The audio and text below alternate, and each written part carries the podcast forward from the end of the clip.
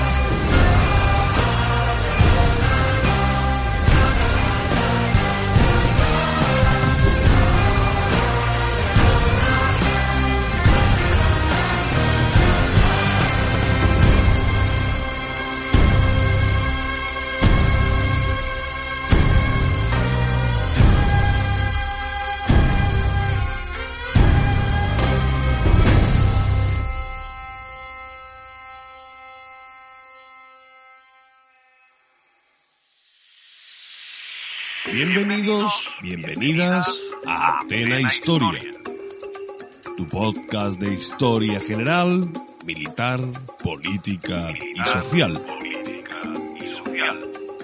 Nos tienes en ebooks, iTunes, Google Podcast y Spotify. Suscríbete.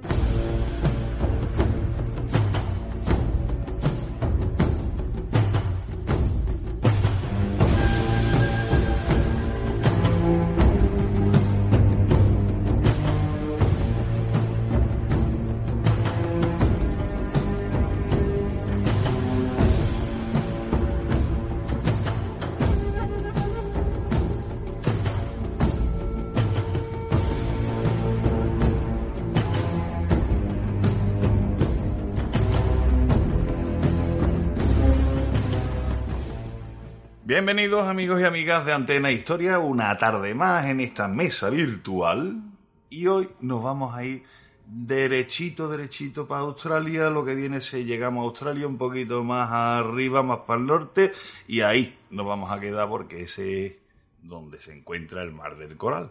Una batalla que bueno, eh, la batalla, y es una batalla que es curioso, pero por eso, por eso vamos a hacer este, este programa, porque eh, siempre se habla de, bueno, del bombardeo de Pearl Harbor, evidentemente. A lo mejor, algo así de soslayo, de Wake.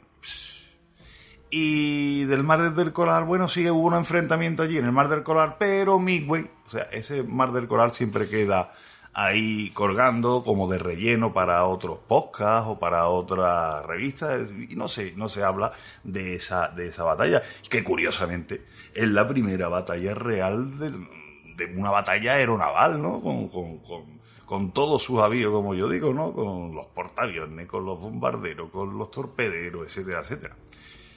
Y donde caen, caen portaaviones. Así que nada, vamos a entrar a hablar de esta, de esta batalla, de, de todo lo que se concierne la operación Moto, la encristación de los mensajes, de cómo se consiguió saber todo la, invasión de Tulagi, de esa microisla enfrente de Guadalcanal, etcétera. Así que nada, para ello pues tengo hoy a Ignacio Pasamar. Buenas tardes. Hola, buenas tardes. Buenas. Yamamoto. Buenas tardes. Buenas tardes. a Yamamoto ya lo conocéis, que tenemos dos programitas de la isla de Leite, o sea, de la batalla de la... que, que ahí hubo que cortar tela y Julio Valle, que está también con nosotros. Buenas tardes. Hola, buenas tardes. Eh, pues nada. Pues entonces lo dicho, la primera batalla aeronaval, ¿no? Propiamente dicha, ¿no? Sí, es, realmente es la auténtica, la primera de todas. aunque, aunque hubo la operación C, que es el raid en el océano Pacífico, en el océano Índico, realmente las fuerzas, los portaaviones de Somerville no llegaron a entrar en juego. Y sea, ya la primera de todas fue en Mar del. Sí, sí, precisamente. Eh, Luis de la Sierra, en su libro sobre la guerra naval en el Pacífico, la pone a la altura del, primer enfrentamiento de acorazados entre el Merrimack y el Monitor y el hundimiento de tres cruceros británicos durante la Primera Guerra Mundial que señalan dos hitos en la guerra naval. Este sería el tercero. La primera batalla aeronaval propiamente dicha es la batalla del Mar del Coral. Y con independencia del resultado, de la cuantía, de las fuerzas intervinientes, históricamente tiene un, peso significativo. ¿Y por qué, por qué creéis que está siempre, siempre se habla de pasada de esos layos? ¿Porque no tiene importancia o porque está entre dos grandes hitos, ¿no? Pearl Harbor Filipinas y Midway. Sí, sí, yo creo que, la sombra de Midway es muy alargada. Hombre, porque realmente, no, y porque eh, los estadounidenses no infligieron, digamos, a, primera vista una derrota significativa, aunque fue lo que pavimentó el, camino hacia el ocaso de, los japoneses. Como todos sabemos, siempre el, el famoso imperio del sol naciente durante la Segunda Guerra Mundial tiene una ascensión, un mediodía y un ocaso. Pues el mediodía fue la batalla del, Mar del Coral.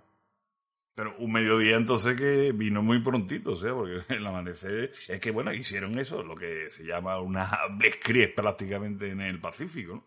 Porque recordemos, ¿no? Se han cargado eh, rápidamente a Filipinas, se, se han ido a Malasia, Hong Kong, las Indias Orientales holandesas, todo eso se lo han ventilado en 0,2 y y ahora viene eso, el Mar del Coral. Por eso te digo que tiene un amanecer, como es, arranque de, pura sangre y frenazo de burro, ¿no?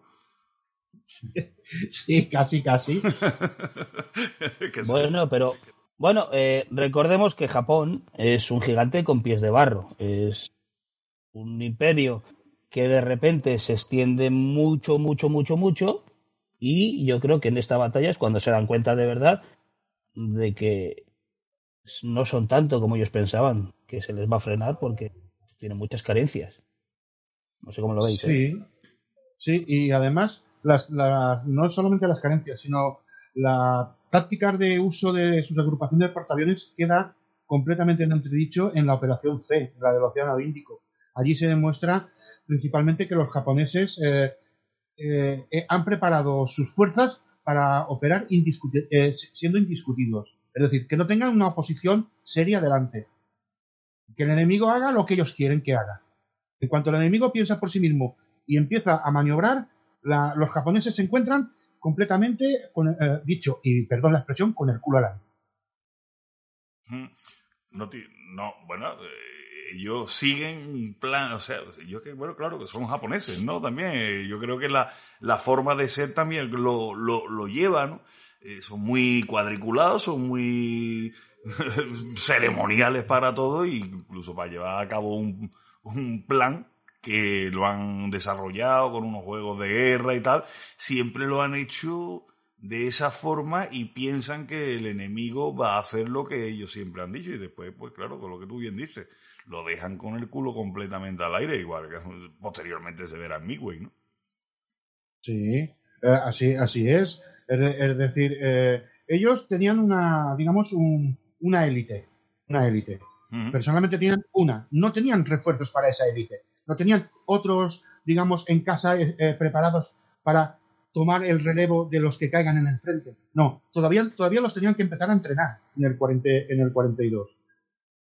Y entonces tenían una élite. Lo que pasa es que a medida que las, sus pérdidas eran acumulativas e iban en detrimento de su efectividad a medida que iban perdiendo buques, iban perdiendo tripulaciones, iban perdiendo aviadores, los que venían detrás eran normalitos, ya no eran la élite de, principio de la guerra. Y, y, así se fue demostrando en todas las posteriores batallas hasta el final de la guerra. Que cada vez fueron a menos, a menos, a menos, a menos, a menos. Mm. Si, no recuerdo mal, eh, para formar a un piloto japonés hacían falta miles y miles de horas de los 400 que entraban en la academia, creo que solo salían 20 o una cosa así. Y, y eso, esa, ese clasismo que tenían, esos que eran tan, tan, tan, tan buenos, al final eh, les, pasa, les pasa factura porque no se quedan sin gente que pueda coger un avión.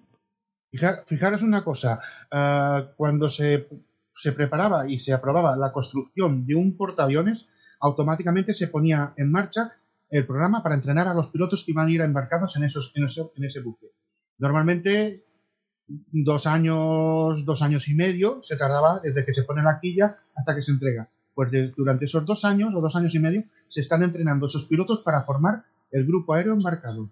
Además, y esos hombres saben que van a ir a ese portaaviones. No había reserva, no se entrenaban más pilotos. Y estaban preparados para ir en ese portaaviones, no en otro. Eh, sí, porque por ejemplo, en Midway, cuando se le dijo a que cogiera el, incluyeran el Fukaku, con los escuadrones divididos, tenían los, los que habían sobrevivido aquí, hicieran una, al menos que cogieran unos 50 o 60 aviones, que era lo que veían, dijeron que no, que como no se habían entrenado juntos, que no se conocían, no habían volado juntos, que entonces no, no querían exponer a la efectividad de, de, de ese grupo aéreo embarcado. Por eso dejaron el Fukaku en Japón. es que, ya te digo, eso es demasiado rígido, es una forma de, de, hacer la guerra demasiado rígida. Bueno, y eh, porque verás, el mar del Coral, mm, el que no lo sepa, eso está al noreste de, de Australia, está Nueva Guinea, o sea, esa es la zona donde la que vamos a hablar. Eso está muy lejos de Japón también. O sea, eso está muy lejos. ¿Por qué? ¿Por qué todo confluye allí? ¿Por qué? Eh, ¿Cómo se, se ve, cómo se piensa eh, que eso es importante? ¿Para qué? Eh, para aislar a Australia, para cortar las líneas de suministro, ¿para qué tienen que ir allí? precisamente eso es una de las principales.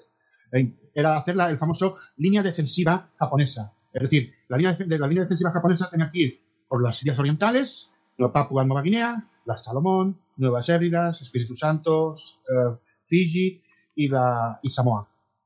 Estaba la operación Mo, en la que vamos a, que es en Mar del Coral.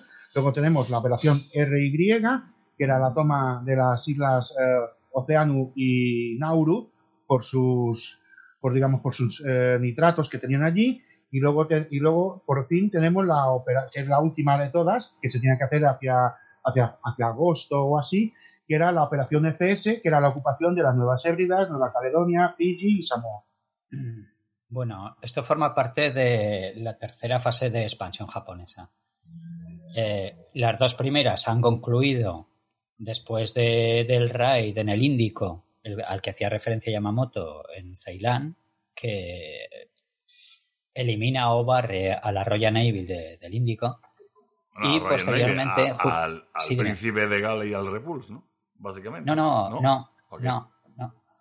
Eh, es el Hermes. Eh, ah, bien, bien, bien. Los dos cruceros que hunden son. El, Cornwall, el Dorchester y el destructor Vampire, que era el que escoltaba el Hermes. Sí, precisamente. sí, además. Una serie de, eh, de, buques de transporte que los, que los habían encontrado cuando atacaron Colombo y Trincomarí, pues claro, como los radiomensajes los capturaban, o sea, eran interceptados, los, lo que hacían era, como sabían que les iban a atacar, ordenaban a los puertos vaciarlos. Entonces los barcos se iban, salían a alta mar a su suerte. Formaban un convoy y protegido. No, no, cada barco se iba a, se, se dispersaba para evitar precisamente que llegaran los aviones japoneses y encontraran un convoy de barcos y los pudieran hundir todos juntos. Sí, Somerville curiosamente lo que hace es dispersar su fuerza. Él tiene tres portaaviones y diversos buques de, combate y lo que hace es dispersar las fuerzas. De manera que el Hermes, junto con un destructor, es pillado con los pantalones bajados sin, otro tipo de escolta. En fin, bueno, volviendo al tema que estábamos tratando, eh, justo al, acabar la segunda fase de expansión, hay, hay una reunión en el Alto Estado Mayor Imperial para ver qué es lo que se hace después. Y hay dos posturas muy claras. La una está defendida por la Marina y por políticos, en la que se preconiza el, adoptar una, estrategia defensiva exclusivamente, y una segunda postura que defiende el ejército, que es de expansión. Eh, el ejército lo que quiere hacer es eh, invadir la India, pero se llega a un acuerdo, a un, a un compromiso con, con, la Marina para aprovechar eh, la situación favorable que tienen y expandirse hacia el sureste, hacia Australia. Se realizará con, con, diferentes fases. Una de ellas es la Operación Mo, que es la conquista de Port Moresby, y diferentes islas desde las cuales apoyarse y, establecer un perímetro ya no defensivo, sino eh, el quitárselo a los aliados y posteriormente el neutralizar e invadir el norte y el este de Australia. Previamente hay que cortar las líneas con los Estados Unidos, que esa es la fase en la que se encuentra la batalla del Mar del Coral, y posteriormente, si las cosas van con, la previsión y las expectativas con las que tienen los japoneses, pues se realizará una invasión terrestre. Eh, una, una pregunta, Ignacio. Vamos a ver, para, para, hacernos un poco, ya sabes, lo del Pepito Grillo. Sí. Bien. Eh, MacArthur ya ha salido a palos de, de, Filipinas. Sí. En estos momentos. Bien. Con lo cual, las Filipinas, con todos esos aviones que tenían en su momento, eso ya no, ya no hace daño. Sí, además los aviones, los aviones que tienen en Filipinas los cogen absolutamente por sorpresa y los machacan exactamente igual que en Pearl Harbor, que es una cosa de las que se acusa precisamente a MacArthur. Pues bien, entonces MacArthur ya no está, ya no es una amenaza lo que había en Filipinas. Japón dice que va a ir hacia abajo, va a ir hacia, hacia Australia. Sí. Lo primero que tiene por el camino es por Moresby, que es Papua Nueva Guinea, ¿no? Si no recuerdo mal. Bien. Y llega el rey de Doolittle Sí. Antes que esto. Entonces, digo yo que algo les hará a los, a los japoneses lo de Doolittle que les hizo daño. ¿Tuvo algo que ver con toda esta planificación? Sí, no. A ver. sí. Midway. Midway. De ahí salió Midway. Ajá. O sea, Yamamoto, eh, después del raid de, de Tokio de Doolittle, eh, ve como necesaria, no como necesaria, sino como imprescindible el, destruir la flota, la flota de portaaviones norteamericana y diseña el, el plan de conquista de Midway, a, la par el de las Aleutianas, ¿vale? El plan Mi y el plan Al. Pero como los, los preparativos de la operación Mo van tan adelantados, directamente se llevan a cabo. Es, es por una cuestión de economía, de, no desaprovechar todo lo que están haciendo en este momento. Una, cosa que, he comentado con Yamamoto cuando estábamos preparando el podcast es si, si ese plan para desarrollar la batalla decisiva hubiera modificado el resto de la planificación en el sudeste asiático. Realmente no lo, no hubiera modificado porque lo que Yamamoto lo que necesitaba era sacar de, de, medio a, los, a la flota del Pacífico. O sea, hubieran interrumpido, pero no modificado. Eso es lo que. Eh, sí. Ese rey de Doolittle. No lo sé, ¿eh?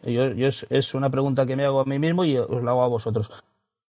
De no haber existido ese rey de Doolittle, si hubiese bajado hacia el mar de Coral con más barcos, con más portaaviones, de esos que luego se mandaron para Midway, y hubiese cambiado las cosas porque Georgetown y Lexington no hubiesen sobrevivido, o sea, vamos, yo mm. no hubiese sobrevivido, o sea, hubiesen bajado con más fuerzas hacia Port Moresby.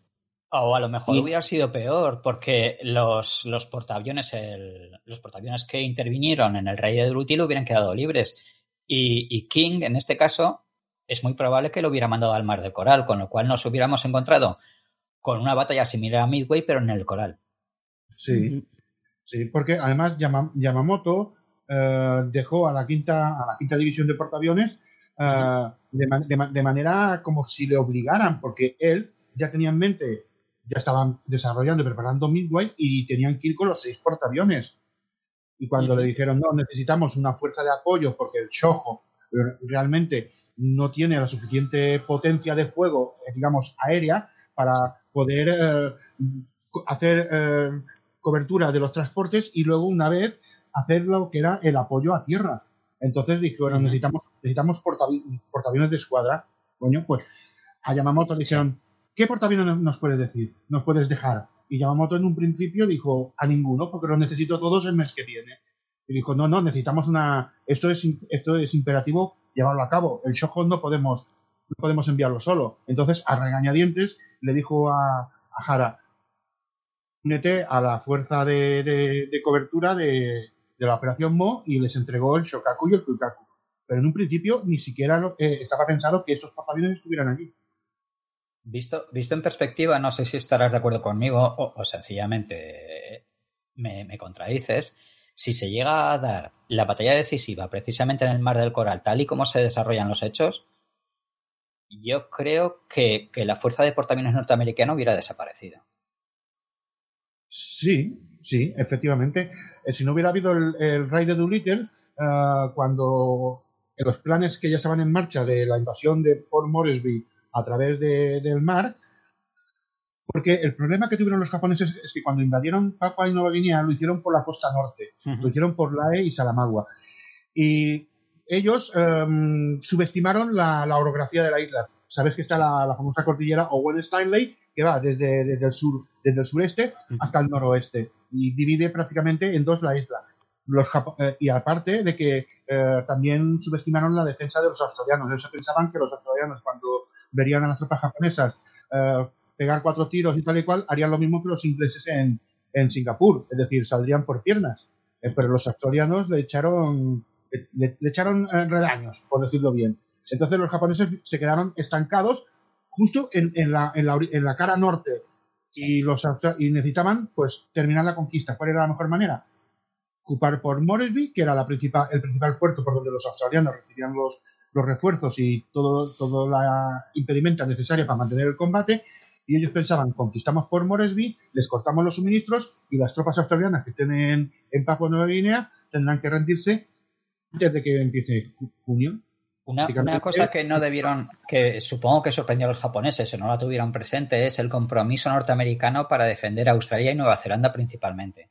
Y utilizar a Australia como trampolín para, para MacArthur precisamente, para reconquistar las islas y volver a Filipinas. Filipinas, sí, claro. Es más, para esas fechas, MacArthur, si no me equivoco, eh, estaba o en, o en Melbourne o en Canberra. Estaba, Tenía su cuartel general. Pues en, una de esas dos, en una de esas dos ciudades Ya había llegado el submarino. sí, sí, sí, sí, Además, lo... de, lo controlaba todo. Sí. Lo, lo, recibieron como a un héroe en Sydney, así que tampoco vayamos a pensar que, que entró con las orejas gachas, ¿eh?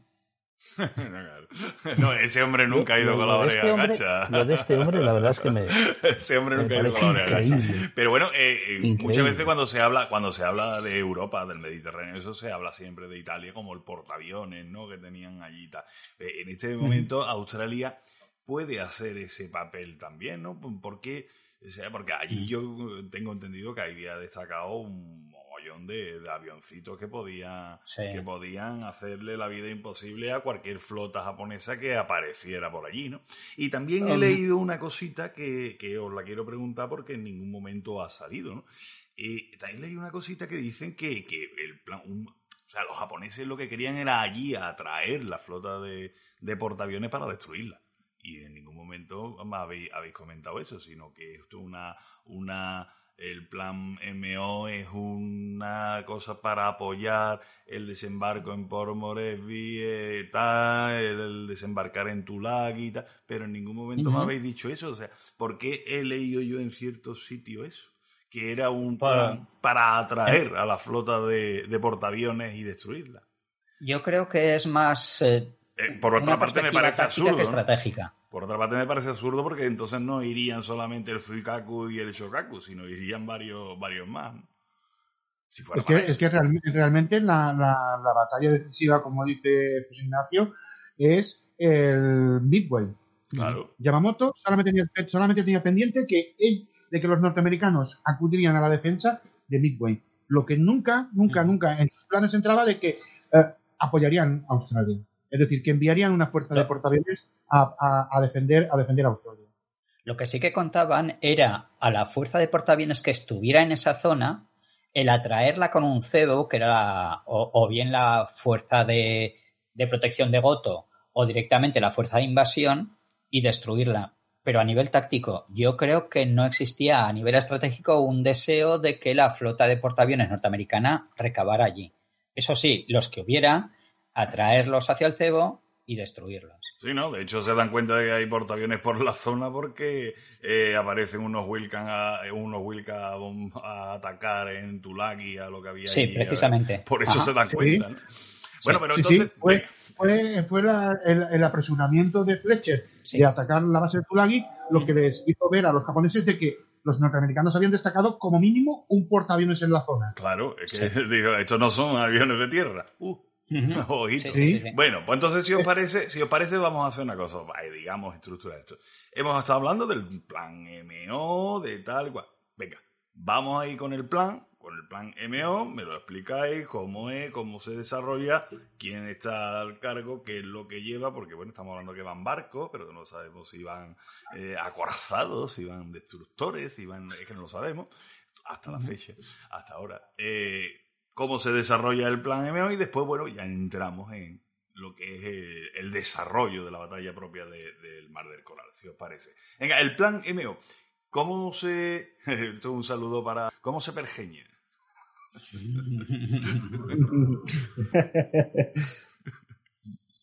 Bueno, pues eh, el plan MO eh, era, lo, como has comentado al, principio de todo, eh, la continuación, lo que era la tercera fase de expansión para crear el anillo defensivo. Cuando con el estancamiento de los combates en Papua Nueva Guinea, pues los japoneses decidieron pues realizar el desembarco en Port Moresby para cortarle los suministros y obligar a los australianos a rendirse. Una vez ocupada esa isla, iban a continuar hasta Samoa para hacer esto. Y para ello, pues reunieron lo que ellos llamaron el destacamento de los mares del sur. Era también eh, que además era, era para, esta, para estos cinco mil y pocos hombres tenían que encargarse de todo. La operación MO, la, y luego la conquista de, de Nauru y Ocean, y la, y la conquista de, luego de, la, Nueva Hébridas, Nueva Caledonia, hasta, hasta Samoa. Es decir, con un poco más de 5.000 hombres tenían que hacer un trabajo impresionante. Eh, el, destacamento este estaba formado principalmente por la 144 División de Infantería. Eh, luego llevaba un, batallón de, de, artillería de montaña, luego llevaba un escuadrón de caballería, una compañía de antiaéreos y ingenieros, comunicaciones y, los MASH, los, famosos hospitales de campaña. Combatientes, combatientes era el 144 de infantería, que eran unos 2.700 hombres aproximadamente. Y aparte, luego, para establecer la, famosa base de hidroaviones en Tulagi, se incorporó 500 um, hombres del del, tercer destacamento Kure de, digamos, de la versión japonesa de los marines, de la infantería marina, que eran los Special Navy Landing Forces. Lo que, esto es una batalla naval, ¿no? Bueno, en parte, sí, principalmente naval. Eh, potencia de fuego, ¿qué llevaron estos hombres? La, la flota, la flota de superficie, ¿te refieres? Sí, pues, pues tenemos la tenemos la fuerza de, cobertura de, la, de, lo que es la, flota de inversión era el portaaviones Y los y los cuatro cruceros pesados el Aoba, el Kinuasa, el Kako y el Frutaka. Luego tenemos eh, la fuerza de digamos la fuerza de apoyo que era la, la quinta eh, la quinta división de portaaviones que de, de Hara que estaba adscrita a la fuerza de Takagi esos ya tenían otros eh, otra fuerza que no estaban en principio, eh, digamos, adscrita a ellos.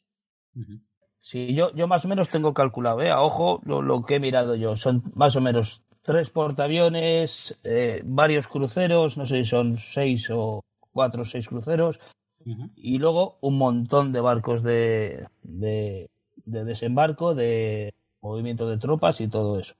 ¿no? Pero más o menos con eso son ellos los que dicen, bueno, vamos a ir a conquistar esto y llevamos tres portaaviones, seis cruceros, por decirte, no, no sé, estoy hablando un poco a ojo. Sí, pero ten en cuenta que no van todos juntos, es decir, hay varias fuerzas destacadas. Eh, hay una fuerza de invasión de Tulagi, que funciona independiente y lleva parte de los navíos, una fuerza de, de protección del contraalmirante Goto, que es lo que dice José Miguel, que lleva cuatro cruceros pesados, varios destructores, el portaaviones ligero Shoho, y luego está la fuerza de protección de Takagi, que tiene los dos portaaviones como fuerza principal y lleva dos acorazados, varios cruceros. Creo que es un crucero ligero lo que lleva y varios. No, mira, la, digamos la, fuerza de protección, la de la de, Takagi, estaba formada por la quinta división de portaaviones de, Hara, que era el Tsukaku Luego tenían los dos cruceros pesados Noko Kaguro y luego los, los destructores Asashio, Arashio, Arare, Kagero, Shiranui y Kasumi. Aparte de varios, aparte de buques de, de, eh, de petróleo, porque el, como veremos en la batalla, dos veces cogieron con el, digamos, y perdón, con el culo al aire a Jara, petroleando, cuando los norteamericanos decidieron pasar a la acción. Sí, sí, sí, y confundiendo petroleros con portaaviones también. Sí. Por eso. Porque la, la, fuerza, la fuerza de invasión de Tulagi, por ejemplo, llevaba el, el minador, eh, el Okinoshima, y luego llevaba el, el portahidros, el Kiyokawa Maru. Y todo esto estaba eh, estaba apoyado por los destructores Kizuzuki, Minazuki, Mochizuki y Yuzuki. Luego llevaba dos pequeños transportes para llevar los 500 hombres y, el material para, para, para su apoyo. Hmm, o sea que la operación, la operación japonesa, digamos que es una es un todo con tres capas, ¿no? O sea, la, eh, la invasión, la invasión que tiene que ir con su, con su material de, bueno, con su barco de transporte, con su tal, después viene una, una fuerza de protección a esa eh, fuerza de transporte, de tropa, y después hay otra superior que digamos que es la que cuida del perímetro de todo aquello, que es la de los portaaviones, que es de la quinta flot, la, la quinta eh, del Suikaku y el Shokaku, Sí, y aparte de todo esto tenemos a la, a la, a Flota Aérea del contraalmirante Sadayoshi Yamada, que estaba basada en, en Rabaul. Esos deberían también de proporcionar, ah, digamos, protección y también debería de encargarse de, digamos, la, los reconocimientos aéreos. Y una, y una pregunta que, me asalta, ¿no? Porque cuando se invade Tulagi, eh, ahí hay, una, hay un destacamento australiano que, digamos, sale por pata antes de que es evacuado, ¿no? Es evacuado. Eso, no ah, le, eso no le da mosqueo a los japoneses. O sea, llegan y digan, hostia, esta gente, ¿por qué se han ido? Si se supone que no sabían que veníamos. No, no, pero es por, por muchísimas cosas. Por muchísimas cosas me refiero por la misma causa de siempre en muchísimas ocasiones. Es la, confianza que te da el saber, entre comillas, que tu código de encriptado no puede desencriptarse. es que es lo mismo que También influye la visión japonesa de que ellos creen que en cualquier momento, cuando alguien les ve, salen corriendo porque les tiene miedo. Sí, Entonces dan por hecho que es normal que la gente corra como ha ocurrido hasta la fecha. Bueno, bueno, sí. Hasta, ellos, hasta la fecha era así. Sí, bueno, eh, hasta la fecha era así, que, que ellos llegaban y los otros salían pitando, pero no que llegan y ya se habían ido. O sea, que, es muy distinto. O sea, es muy distinto, eh, eh, digamos que, o sea, no hay, no hay un chavalote avispado que diga, ups, esta gente se han ido antes de que lleguemos, vuelvo a decir, si no sabía que veníamos, ¿cómo que se han ido? ¿Sabes? Pues, no, no, habrán, una pregunta. no habrán desencriptado nuestro código ¿Tienen estos mando único? ¿Quién? Todos estos, o sea... Se supone que sí, eh, que Inoue, desde Rabaul, es el que coordina y manda todo, se supone. Te digo porque siempre en Japón tenemos un problema con ello. No, pero en este caso está que cada uno va a su va a su rollo. Sí. Bueno, en este caso es Inoue el que tiene el mando único. Exactamente. Es más, al final de la batalla veremos que, le pasan por encima y le, aplastan, iba a decir como una cucaracha, bueno, pasan por encima suyo, le puentean y ordenan por encima suyo desde Japón. Shigeyoshi Inoue. De todos modos, eh, esto de Tulagi, esto que acabas de sacar, Antonio, a, colación, eh, refuerza y argumenta el, que no se buscara objetivamente la destrucción de la fuerza de portaaviones norteamericana. Claro. Eh, yo lo comparo con la batalla del Golfo de Leite, en que hay una flota que hace de cebo y que quiere sacar y extraer a los portaaviones de allí, y eso no existe en este, en este, en esta operación. es más, eh, una cosa que nos hemos, que nos hemos dejado hasta ahora es que los norteamericanos sabían absolutamente toda, toda la planificación de los japoneses. Claro, claro, es que todavía no, no, habíamos entrado en el tema de, la encriptación y la desencriptación que tenían montado los, americanos. Pero bueno, otra pregunta sobre, ti, sobre Tulagi, vamos a ver, porque es que también me, eh, eh, es un punto importante dentro de este, de este tema. Eh, ¿Por qué ahí se plantea el, lo que es una base de hidroaviones y no una base realmente de aviación? Cuando tienes a Pormores vía tiro de piedra y puedes machacarlo desde allí? Pues yo creo que por dos razones. La primera, porque el objetivo, tanto de la conquista de Tulagi como el establecimiento de una base de hidros en las Luisiadas, es el, dejar ciego al enemigo y el tener tú una base de exploración. O sea, dejar ciego al enemigo y tú ver. Y, ese es el, el, objeto de Tulagi y de las Luisiadas. Sí, sí, pero aparte, de, aparte de tu... Una de las cosas que, se dejó, que volvamos al Océano Índico, una de las cosas que vieron que los japoneses no supieron sacar su, eh, digamos, su lección, pero sí lo vieron los, los aliados, es el, el reconocimiento japonés. Es decir, eh, lo que era la fuerza naval, los barcos, eh, dependían de los, de los hidroaviones de los cruceros y de los acorazados y ocasionalmente de uno, solían lanzar uno hasta tres eh, torpederos, eh, los, los, Cage. Pero mm, no, si no tenían bases de hidroaviones cercanos con su largo alcance, porque los hidroaviones japoneses tenían muy gran, un gran radio de acción, que eran lo que ellos dependían precisamente. Entonces, la de la, de la base de las Luisiadas, que al final no se pudo hacer por culpa de la, de la destrucción de, del Shoho, pero, pero sí se llevó a cabo la de, la de Kulagi. Estos fueron los, más los aviones basados en, en Rabaul, eran los que tenían que cubrir, eh, digamos, la, casi la mitad de la extensión del Mar del Coral y, el acercamiento hacia Port Moresby. Mm. Sí. Eso necesitaban la, base en, Tulagi. No, es que después es que me, me, me, es curioso porque después se dan de hostia las que no hay lo escrito por el campo Henderson en Guadalcanal, que está enfrente. Sí. Por eso te digo. Bueno, vamos a ver si, si hacemos un pequeño, un, pequeño para centrarnos un poco. Vamos a ver. Se monta la escuadra esta que va a ir hacia Pormores, ¿no? Y lo primero que atacan es Tulagi. Y cuando llegan, los, los yankees son conscientes de todo lo que pasa porque les han, les han desencriptado, hacen, hacen a los australianos salir corriendo de ahí. Estos hombres llegan y los americanos empiezan a preparar algo para recibirlos. Mm, pero no en ese orden. O sea, todo se está desarrollando la par. La, Es que no es primero esto, luego esto, no, no. Es un poco complicado el, obtener una visión de conjunto. E, ese es eso es lo que busco. Una visión para, para. Es que vamos, estamos hablando de un montón de cosas que pasan prácticamente todas a la vez posiblemente el que lo está escuchando se está volviendo loco. ¿Qué pasa aquí? Los, japoneses parten de dos bases. De una principal que es Truk, que de ahí van a salir la, fuerza de, portaaviones y demás. Y Rabaul, que es la, base desde la que va a partir tanto la fuerza de invasión de un lado como, como la fuerza de protección de Goto. Eh, no, no salen largos a la vez por distancia, tienen que coordinarse para salir en su momento y confluir en un determinado sitio. Sí.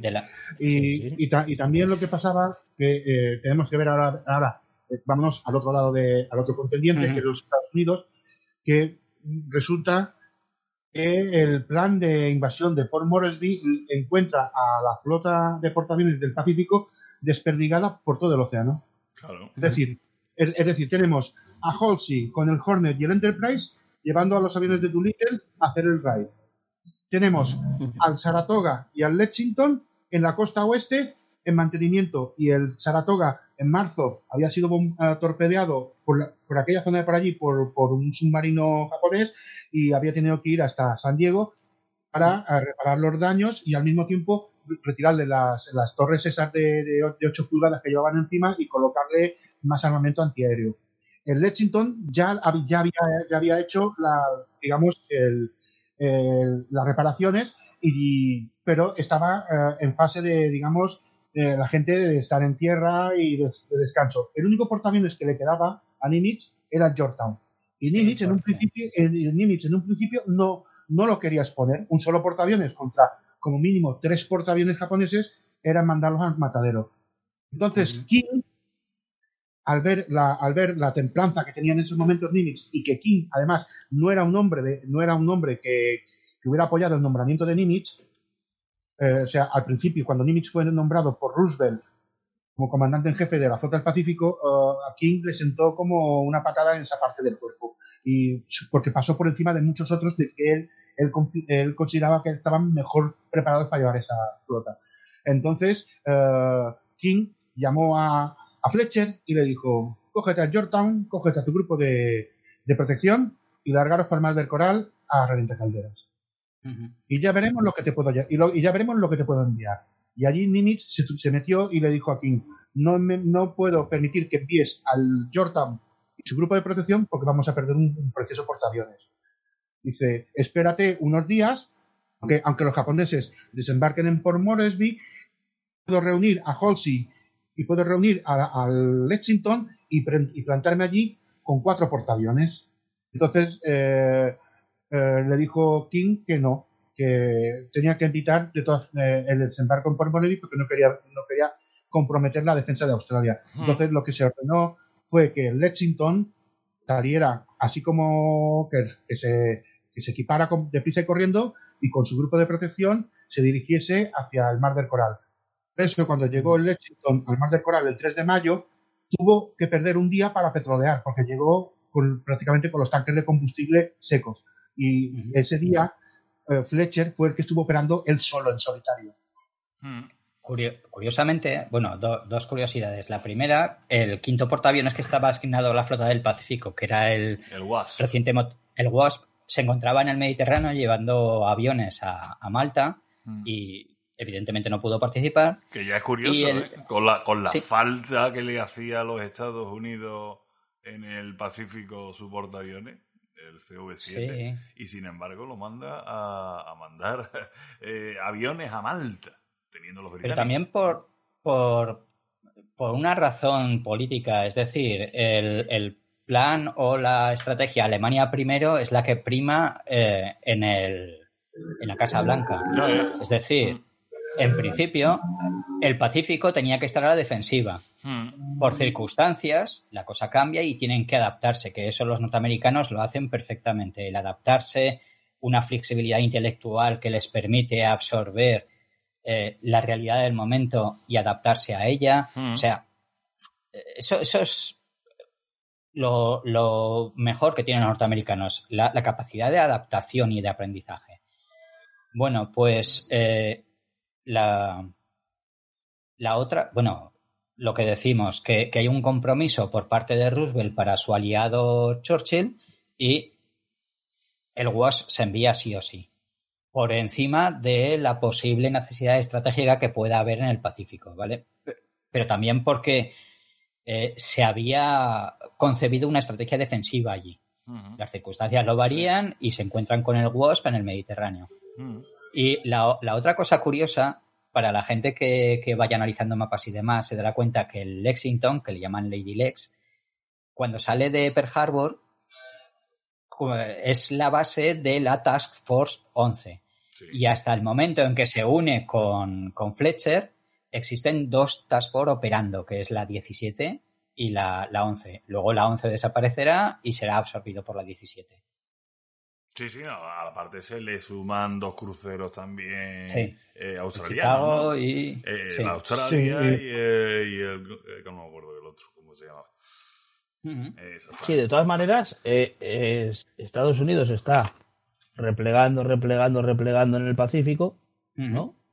Es lo único que están haciendo ahora mismo. No, no, ahora, ahora, mismo y salir corriendo y salir corriendo. Ahora mismo no. ahora mismo están atacando. De, aquí no podían, hasta aquí. de aquí no podían ir más atrás. Es que sí, si con el compromiso, con el compromiso adoptado con Australia y Nueva Zelanda le era imposible. O sea, de aquí no podían. No, debían. Sí, bueno, pero es que ah, incluso ya no debían. Es que si lo hacían, dejas a Australia, esa sí que se queda con el culo al aire. Sí, sí. Y la machacan, porque Australia realmente es, un continente. Es un continente medio poblado, no llega, pero, se lo comen los japoneses, se lo comen. Exactamente. Sí, por eso se, pensaba invadir solamente la costa norte y la, oriental, que son las únicas realmente pobladas en, el continente australiano. La gente nada más que vive en la costa. El resto es desierto, no. Sí, sí, sí, eh, Arañas y serpientes, no hay más. y canguros. canguros y ornitorrincos. sí, le, llaman el, continente vacío. Claro, claro. Porque eh, eh, lo que es el, fuera de las costas, casi 100 kilómetros fuera de la costa, ya no tienes casi población. Bueno, sí, eh, Cocodrilo Dandy. Eh, han hecho varias. Toda está concentrada en, lo que es, digamos, la costa de Australia. es prácticamente el 90%. No, no, no, la gente nada más que vive en la costa y además son muy poquitos millones de australianos los que viven allí, con, todo el terreno que tiene, pero bueno, que a ver quién es el guapo que se adentra en, ese, en ese continente para vivir allí dentro, porque eso es flipante, ¿no? Pero bueno. a, eso es a lo que voy. Eh, Australia se queda con el culo al aire si no se les frena aquí. Sí. Y yo creo que Estados Unidos, que está repliega, repliega, repliega, dice hasta aquí. Hasta por eso aquí porque la, mangamos. Yo, no veo ese repliegue por se, ningún lado. se empecina en defenderla. Pero yo no por eso pasa por encima de Nimitz y, ordena directamente a Fletcher que haga lo que debe hacer. Pero vamos a ver, yo no veo repliegue ese por ningún lado. Vamos a ver, un momento. Eh, le pegan el palo en, Filipinas. no, bueno, eso sí. eso sí, eso es normal porque para Cartu sí me... No, pero en, Pérez Harbor lo revientan. La flota, la que queda, se te va para San Diego o lo que sea, ¿vale? Pero a partir de ahí yo no veo ningún repliegue porque se hace el rey de Dulite se hace, eh, o sea, varias operaciones en islas donde los portaaviones están dando fuerte. Eh, después, ahora se van al Mar del Coral. Después, sí, pero, o sea, yo no veo Yo entiendo que son golpes de mano lo que están haciendo, porque eh, realmente han salido corriendo los ingleses, han salido corriendo los los, los americanos en Filipinas, han salido corriendo los ingleses en, pero si tú haces una, táctica de contención. Por eso, están, corre, corre, corre, corre, corre, y de vez en cuando damos un golpe de mano. Pero están soltando terreno, porque Japón sigue avanzando. Japón sigue cogiendo islas, islas, islas. Pero Yo creo que hasta aquí es el máximo. Eh, el, el, máximo territorio que tiene el imperio japonés. Creo que aquí es donde, donde es lo máximo que consigue. Sí, hasta aquí avanzó. Eh. En mayo del 42 es, es, la, máxima expansión japonesa en esta. La máxima expansión. Y a partir de aquí, para atrás. Ya es hacia atrás, hacia atrás, hacia atrás. Por eso digo lo de repliegue norteamericano, vamos. Es porque Japón sigue avanzando, avanzando, avanzando hasta aquí. No, pero es que verás tú. Y una vez que llega aquí, es que frenazo. Eh, Estados Unidos no podía, no podía atacar aquello con su flota. tenía que guardar lo que pudiera, pero eh, aún así Aún así, la fuerza de, de, portaaviones americana está dando esto para arriba y para abajo. Lo que pasa es que son muy poquitos, se tienen que fue mucho. Pero no, yo no veo ningún, ningún repliegue. No, son, bueno, sí, son cuatro ahora mismo porque son cuatro. sí. Eh, son cuatro. Bueno, pero es, es como tapar, tapar brechas en una prensa, en una presa con el dedo. Eso es lo que está haciendo la flota norteamericana hasta este momento. Golpes de mano. Ataca. Bueno, pero ¿eso qué supone? Un raid aéreo sobre Wake, un raid aéreo sobre Tokio, sobre Tokio, que, es una campaña de propaganda única y exclusivamente sabiendo que van a provocar pocos daños y lo único que van a hacer es tocarle las narices a, la moral japonesa, que se la tocan. Y yo creo que más incluso de lo que pensaban. Y luego también tienes el raid, el raid, de las, el, raid de, las Marshall también, que que se hizo.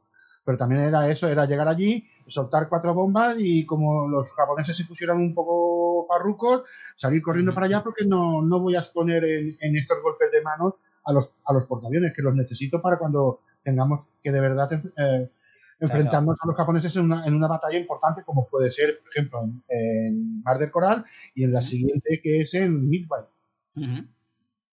no, es un combate de fajadores, no hay golpes. Hay corre y pega o pega y corre. Sí, sí llegas, ¿no? bombardeas y te largas. Sí. Como Whitaker, pega y sal. Sí, sí, sí. Además, es que no te puedes. Yo creo que en los Estados Unidos no se pueden jugar un, combate gordo porque, eh, porque Japón es el que tiene ahora mismo la fuerza sobre el mar. Sí. Manda Japón. Sí, sí, sí. Sí, gracias a la Kido Butai, a la, a la primera flota aérea. En cuanto la ha perdido, en cuanto la ha perdido, Japón ya se tiene que poner sí o sí a la defensiva. Ya no hay más discusión de que si ofensiva o defensiva. En cuanto se pierde la Kido Butai, Japón ya no tiene manera de ganar la iniciativa nunca más en el Pacífico.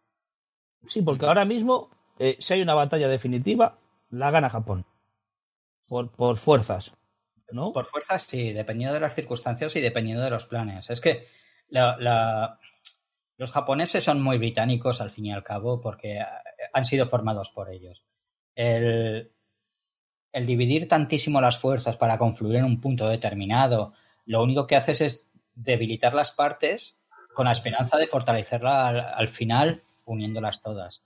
Pero la planificación japonesa es excesivamente complicada y muy sujeta al tiempo. Cualquier variable te, descompone la, planificación. Son cosas muy raras. Es que. Sí, sí, son planes que tienen que ser muy, muy milimétricamente eh, estudiados y llevados a cabo porque se, te dicen en tal, tal día, a tal hora tienes que encontrar en este punto, porque en tal día, a tal hora, esta otra fuerza se encontrará aquí, y en tal día, a tal hora, esta otra fuerza se va a encontrar aquí. Haréis y, mientras tanto, y mientras tanto, silencio de radio. Y mientras tanto, silencio de radio para que, para que sepan que vas a algún sitio, ¿no? Corta las comunicaciones, para que sepan que te estás moviendo. Y cualquier impedimento te hace llegar un día tarde. El, gran problema de Japón, con independencia de estos que estamos comentando, es la ruptura de sus comunicaciones. Eso es lo que va a hacer desaparecer Japón. El, que rompan el JN25B es definitorio y definitivo para el fin de Japón. O sea, aquí es determinante y en Midway todavía más. Un momento, eh, el JN25B es el, código secreto con el que hablaban los japoneses entre ellos. Sí. Lo digo para, para los oyentes, para que digan de qué me está hablando este tío. Sí. Además, curiosamente, no depende de máquinas como, como en Europa. En Europa es todo muy mecánico, muy automático y depende de la máquina Enigma. Aquí no, aquí es un código pedestre, es decir, manual. No hay máquina que valga. Si hay una plantilla que te dice la A equivale a o 25842 es una A y 25846 es una W. Sí, y luego el 25846 se vuelve a pasar por el código y aparece otro y una tercera vez. O sea, es eh, encriptarlo. Sí, pero, hay una plantilla. Sí, sí, sí. ahí puesta. Sí, sí, sí. Pues eso, eso es lo que consigue romper precisamente uno de los personajes mm, tal vez más olvidados y, menos valorados de la Segunda Guerra Mundial, que es eh, Joe Rochefort, que está en Pearl Harbor. Lo, la, imagen que de él tenemos a través de la película de, de Midway, la, vieja, ¿no? La, es muy. Sí, el de la bata, ¿no? Sí, exacto.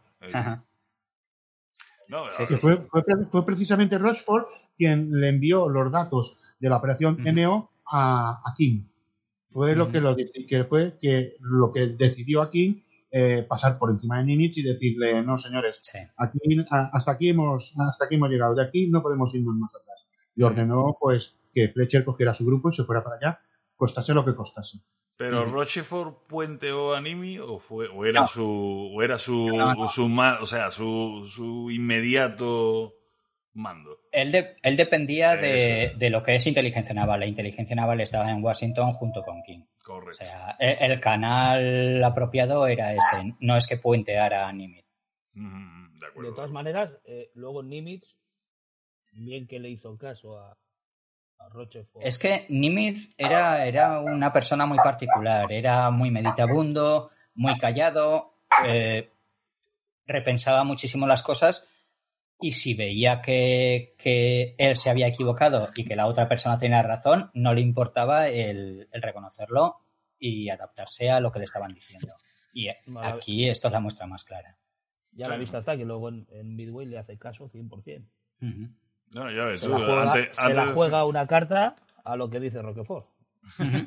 Antes decía que Rochefort fue uno de los, de los más olvidados y tal. Pues imagínate en Europa con, con Alan Turing, ¿no? Sí, sí, sí, sí, sí. encima a este, a este fue olvidado. Guerra, ¿no? Sí, lo que pasa es que ahora Turing lo han, lo han rehabilitado.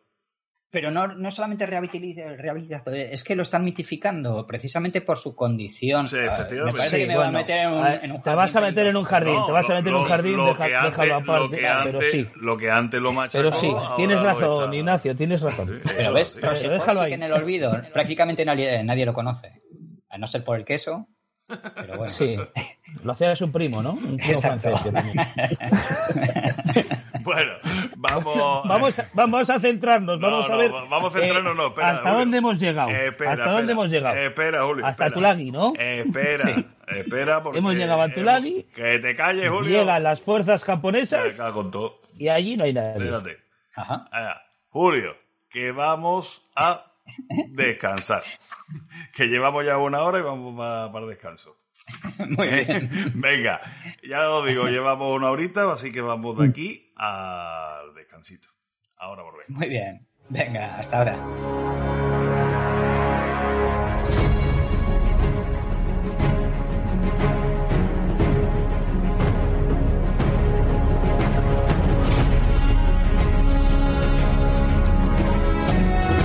Revista Historia de la Guerra.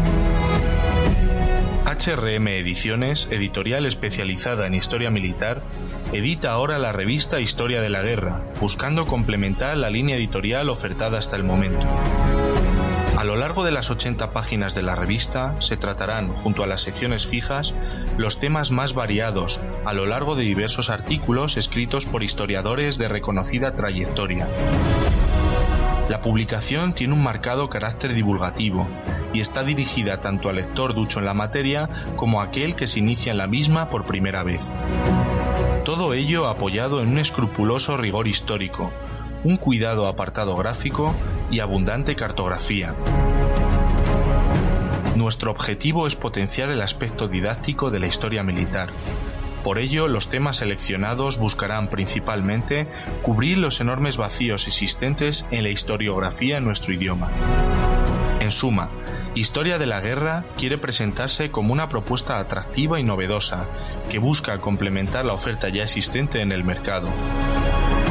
Puedes suscribirte en www.hrmediciones.com y encontrarnos en las redes sociales Facebook, Instagram y Twitter, arroba H de la Guerra.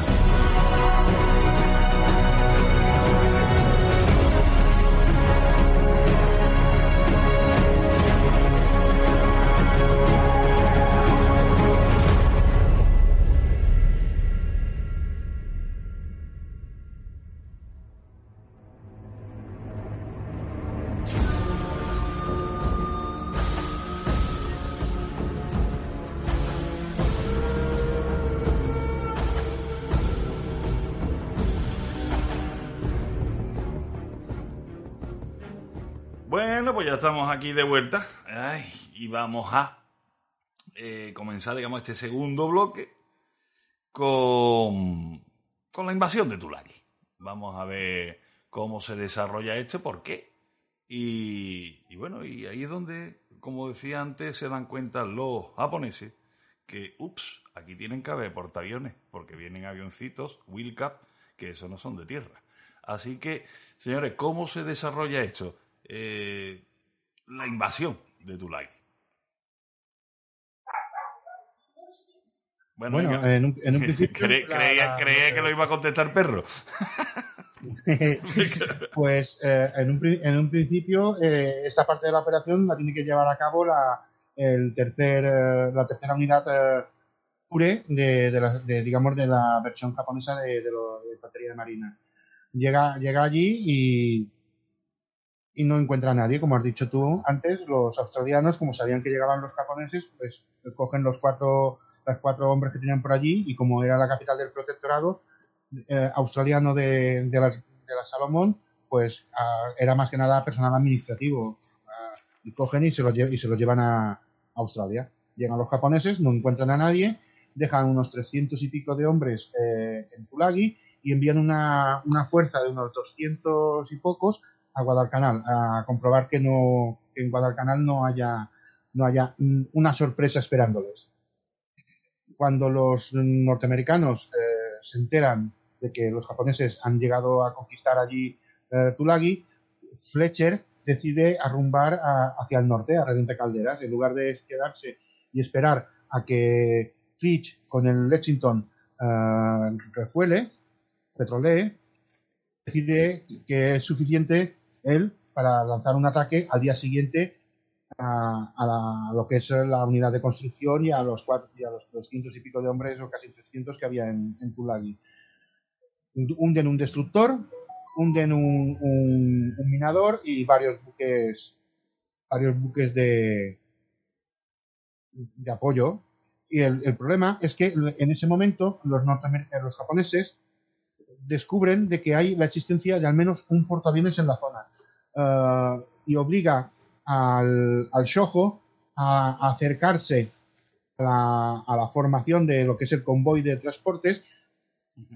Y que en ese momento eh, Jara se encontraba petroleando, rompa el petroleo y se dirija hacia, hacia el, norte de la Salomón rápidamente para intentar al día siguiente llegar a una posición que les permita, si los norteamericanos intentan volver a atacar otra vez a, a Tulagi, puedas proporcionarle una, digamos, un apoyo, un apoyo aéreo. El Fletcher se precipitó al atacar porque los japoneses ignoraban que los norteamericanos tuvieran fuerzas portaaviones en, en la zona. Y es, eso, digamos, que fue el principio, uno de los principales errores que cometieron, o el primero que se empezó a cometer, porque los ambos bandos, como iremos viendo a través de los días, van a ir desperdiciando oportunidades para acabar con uno y con el otro. Eh, para, para, centrarnos en cuanto a fechas, la invasión. Eso fue el 4 de, fue el 4 de mayo. el 3 de mayo se produce la invasión el, el, 30 de abril sale Goto de Rabaul, entra en el Mar del Coral a través del estrecho de Bougainville y cuando se produce la invasión de Tulagi retrocede hacia la Shortland. Es eh, un movimiento un tanto curioso, pero bueno, va hacia el sur y luego vuelve hacia el norte. Y las, las diferentes fuerzas o bien salen de Rabaul o bien salen de Truk. O sea, es lo que hablábamos antes, una coordinación desde el 30 de abril eh, hasta el 1 de mayo aproximadamente, que, es cuando sale, cuando sale Takagi, se van escalonando las fuerzas. Cuanto más lento, antes tienes que salir, evidentemente. las, los primeros que salen son los transportes de tropas, que son lo más lento que hay. Em, mientras que Goto entra directamente en el Mar del Coral para proteger a los transportes, eh, Takagi hace una maniobra un amplio arco envolvente para entrar justo por el oeste al, Mar del Coral. Es un movimiento muy, muy curioso que casi casi le llevó a toparse con, con Fletcher de, de, una manera sorpresiva. Pasa por la Salomón por el norte, también intenta participar o buscar a Fletcher después del raid de, de Tulagi, pero tanto Goto como él están muy alejados y son incapaces de contactar con, Fletcher. Fletcher sube rápidamente a 100 kilómetros de Guadalcanar, lanza tres raids, eh, bombardea Tulagi y luego vuelta rápidamente, vuelve a donde ha dejado al Lexington repostando y, vuelve a, unir la, agrupación de combate 17 completa. Aquí en ese momento le, cede el mando táctico a, a, Fitch. A Fitch. es el que se encarga de, digamos, de compaginar los, los ataques aéreos porque él era más veterano al, mando de, de, portaaviones. Sí, es, es, muy, muy importante lo que, lo que está diciendo Yamamoto. O sea, le da, le da el mando a un, a un especialista en, en unidades aerotransportadas. Eh, Fletcher es de superficie, principalmente como casi todos los mandos de, de portaaviones. Sí, y lo curioso es que, eh, como decía antes, eh, a micrófono cerrado, que en Australia había destacado, me parece que eran en torno a 11 submarinos americanos que no participan en esto. ¿Y por qué no participan? Porque es curioso. pues no participan por la poquísima, por no decir nula, fiabilidad de los torpedos norteamericanos en ese momento. Falla más que una escopeta de feria. Sí, es que lo, precisamente lo he, estado leyendo aquí eh, en, La Guerra Submarina del Pacífico, el libro este de Alejandro Vilche. Y precisamente lo estaba, lo estaba leyendo. Eh, precisamente hablaba de, es que los eh, torpedos americanos, eso no estallaba ni aunque le machacaran con, con el casco varias veces, ¿no? O sea, era algo totalmente inservible, pero sin embargo estaban allí, no, no, no hacían por arreglar ese problema con los torpedos que hasta por lo menos el 43 no lo solucionan. ¿Mm? Se salvan un montón de barcos japoneses en estos principios de la guerra porque los torpedos rebotan. Ah, pum y para abajo, pum y para abajo, y, son muchos los reportes de, de, posibles hundimientos que podían haber sido en caso de haber funcionado esos torpedos que hubiesen cambiado muchas cosas, ¿eh? porque hay grandes barcos japoneses que reciben torpedos de submarinos americanos, que son los grandes olvidados muchas veces en el Pacífico, mm. porque hicieron una labor tremenda y, es que no explotaban. O sea, tiraban bien, iban bien, pegaban en el sitio, pero la espoleta, que desastre, no, Curiosamente, no dejaba que lo, bien lo comentábamos el otro día en, cuando hablábamos de la película Das Boot y, hablábamos de la batalla del Atlántico reflejada en el cine. Eh, los alemanes también se encuentran con un problema similar y es la cantidad de fallos, tanto de los torpedos que, funcionan con espoleta magnética como los de, los de contacto. Y sin embargo, los alemanes rápidamente solventan el problema y estamos hablando de, poquitos meses después, los torpedos vuelven a funcionar.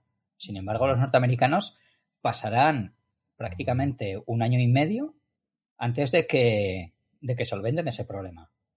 Y sin embargo, sí, sin embargo sí consiguen hacer lo que Alemania no llega a hacer en el Atlántico, que es destruir completamente el sistema de suministro japonés, que precisamente va ahí donde está una de las claves de, de ganar la guerra, ¿no? Sí, sí, sí, sí. De todas maneras, Japón yo creo que se sí, eso fue a partir del 43 en adelante, cuando ya son fiables sus torpedos. Claro. Sí, sí, Japón se equivoca completamente. Japón se equivoca 100%, yo creo. Sí, la utilización sobre todo de, sus submarinos. Y porque no sabe utilizar sus submarinos. Sí, sí, porque para él forman eh, parte de la flota de ataque. Es un, un problema doctrinal completamente. Sí, sí, sí, sí. Sí, así es. Su misión es exploración, remate y ayuda a las flotas. No, no el ataque a, las líneas de comunicación del enemigo, al tráfico marítimo enemigo. Es que ya, ves tú eh, Los submarinos japoneses que van cargados con el torpedo Longhood. Sí. Que prácticamente son buenísimos esos torpedos y los únicos que hacen blanco con ellos son los destructores.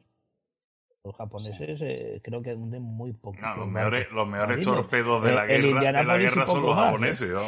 Los japoneses. El WASP.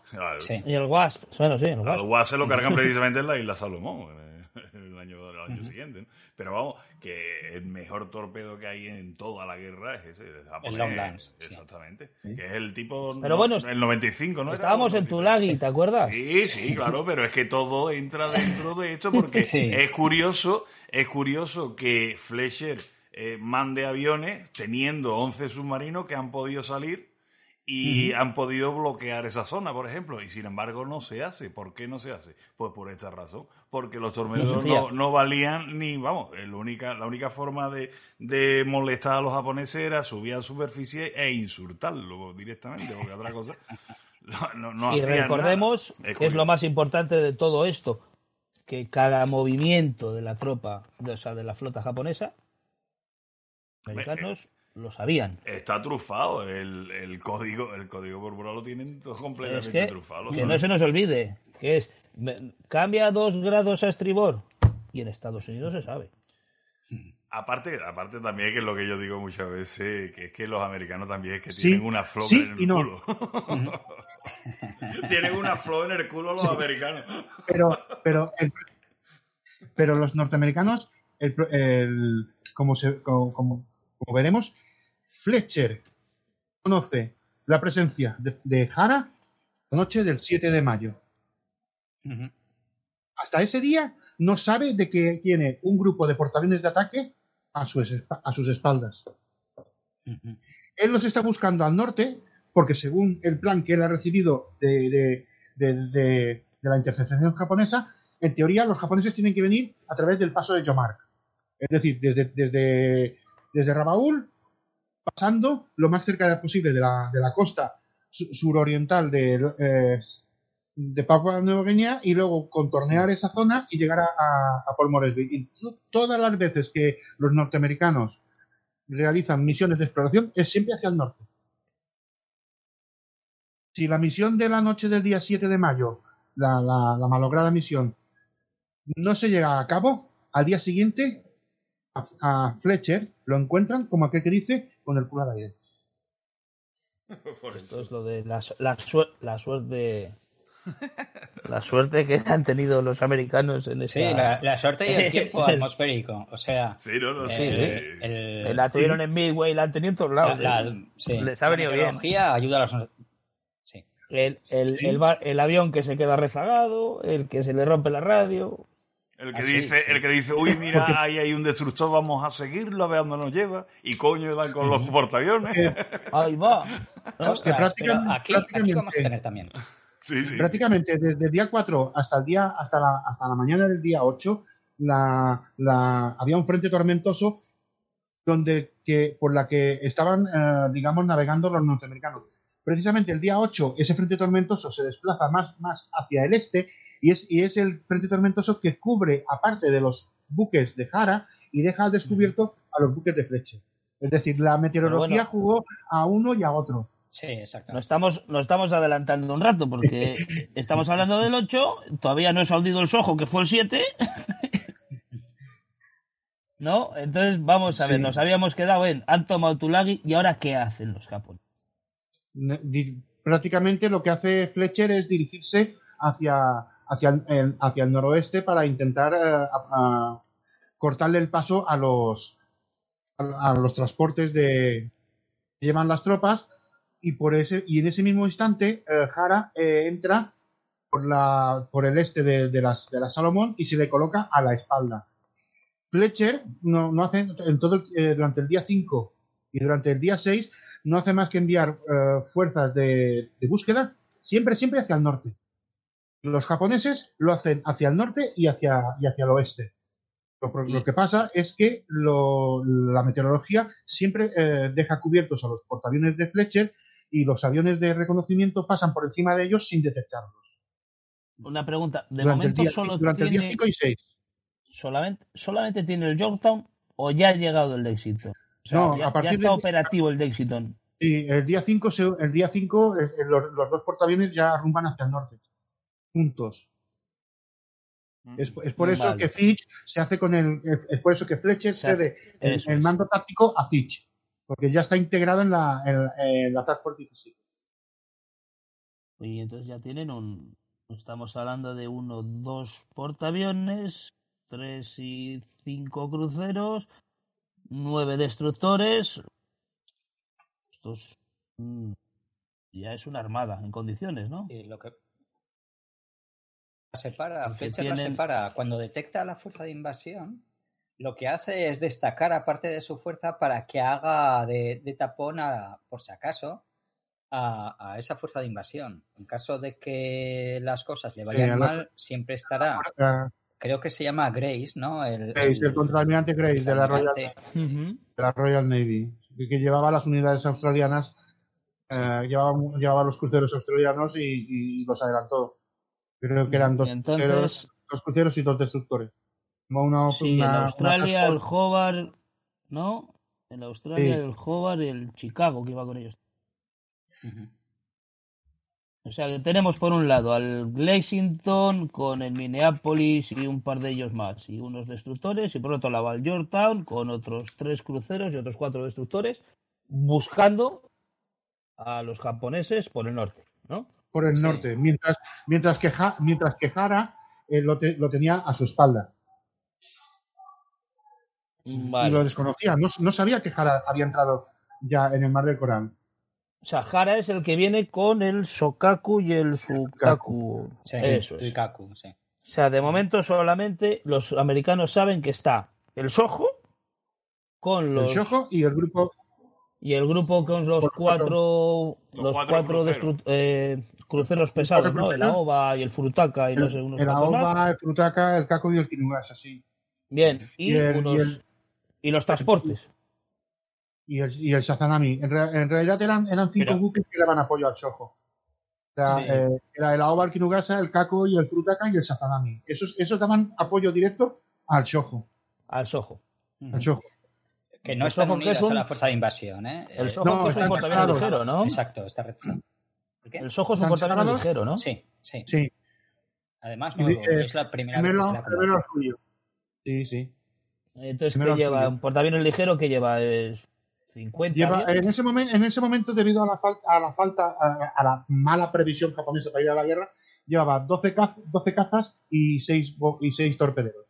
Y no todos eran ceros. Llevaba, creo que llevaba 9, nueve ceros y 3 y, y, Claro. y tres A5M.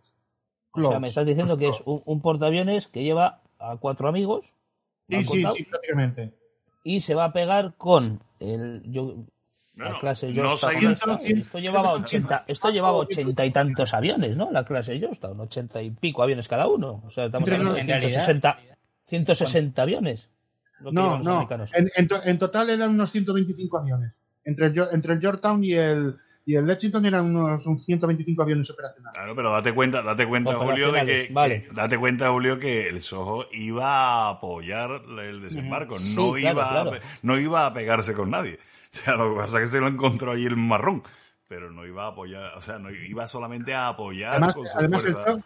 Sí claro. está con lo opuesto que adem- le han además el tira tenía que proporcionar el Shoho tenía que proporcionar ah, patrullas antisubmarinas al mismo tiempo a las a los a los transportes, con Claro. lo que normalmente se solía enviar ah, unos unos tres ceros y un, y un torpedero a que hiciera patrullas ah, antisubmarinas cubriendo el convoy de tropas. Por eso es que tenía ahí que, que tenía que estar lo más claro. cercano posible. de ahí que mandaron a Logo al Sokaku y al Sutaku Claro. Exactamente. Entonces, bueno, eh, Fletcher, pues ya el día 6, ¿no? Contacta con, con la fuerza de esto y, y bueno, y manda a que despeguen varios bombarderos B-17, ¿no? Que atacan esa formación, pero que, bueno, es como si ti- tiraran en granos de arroz, ¿no? No da ni uno.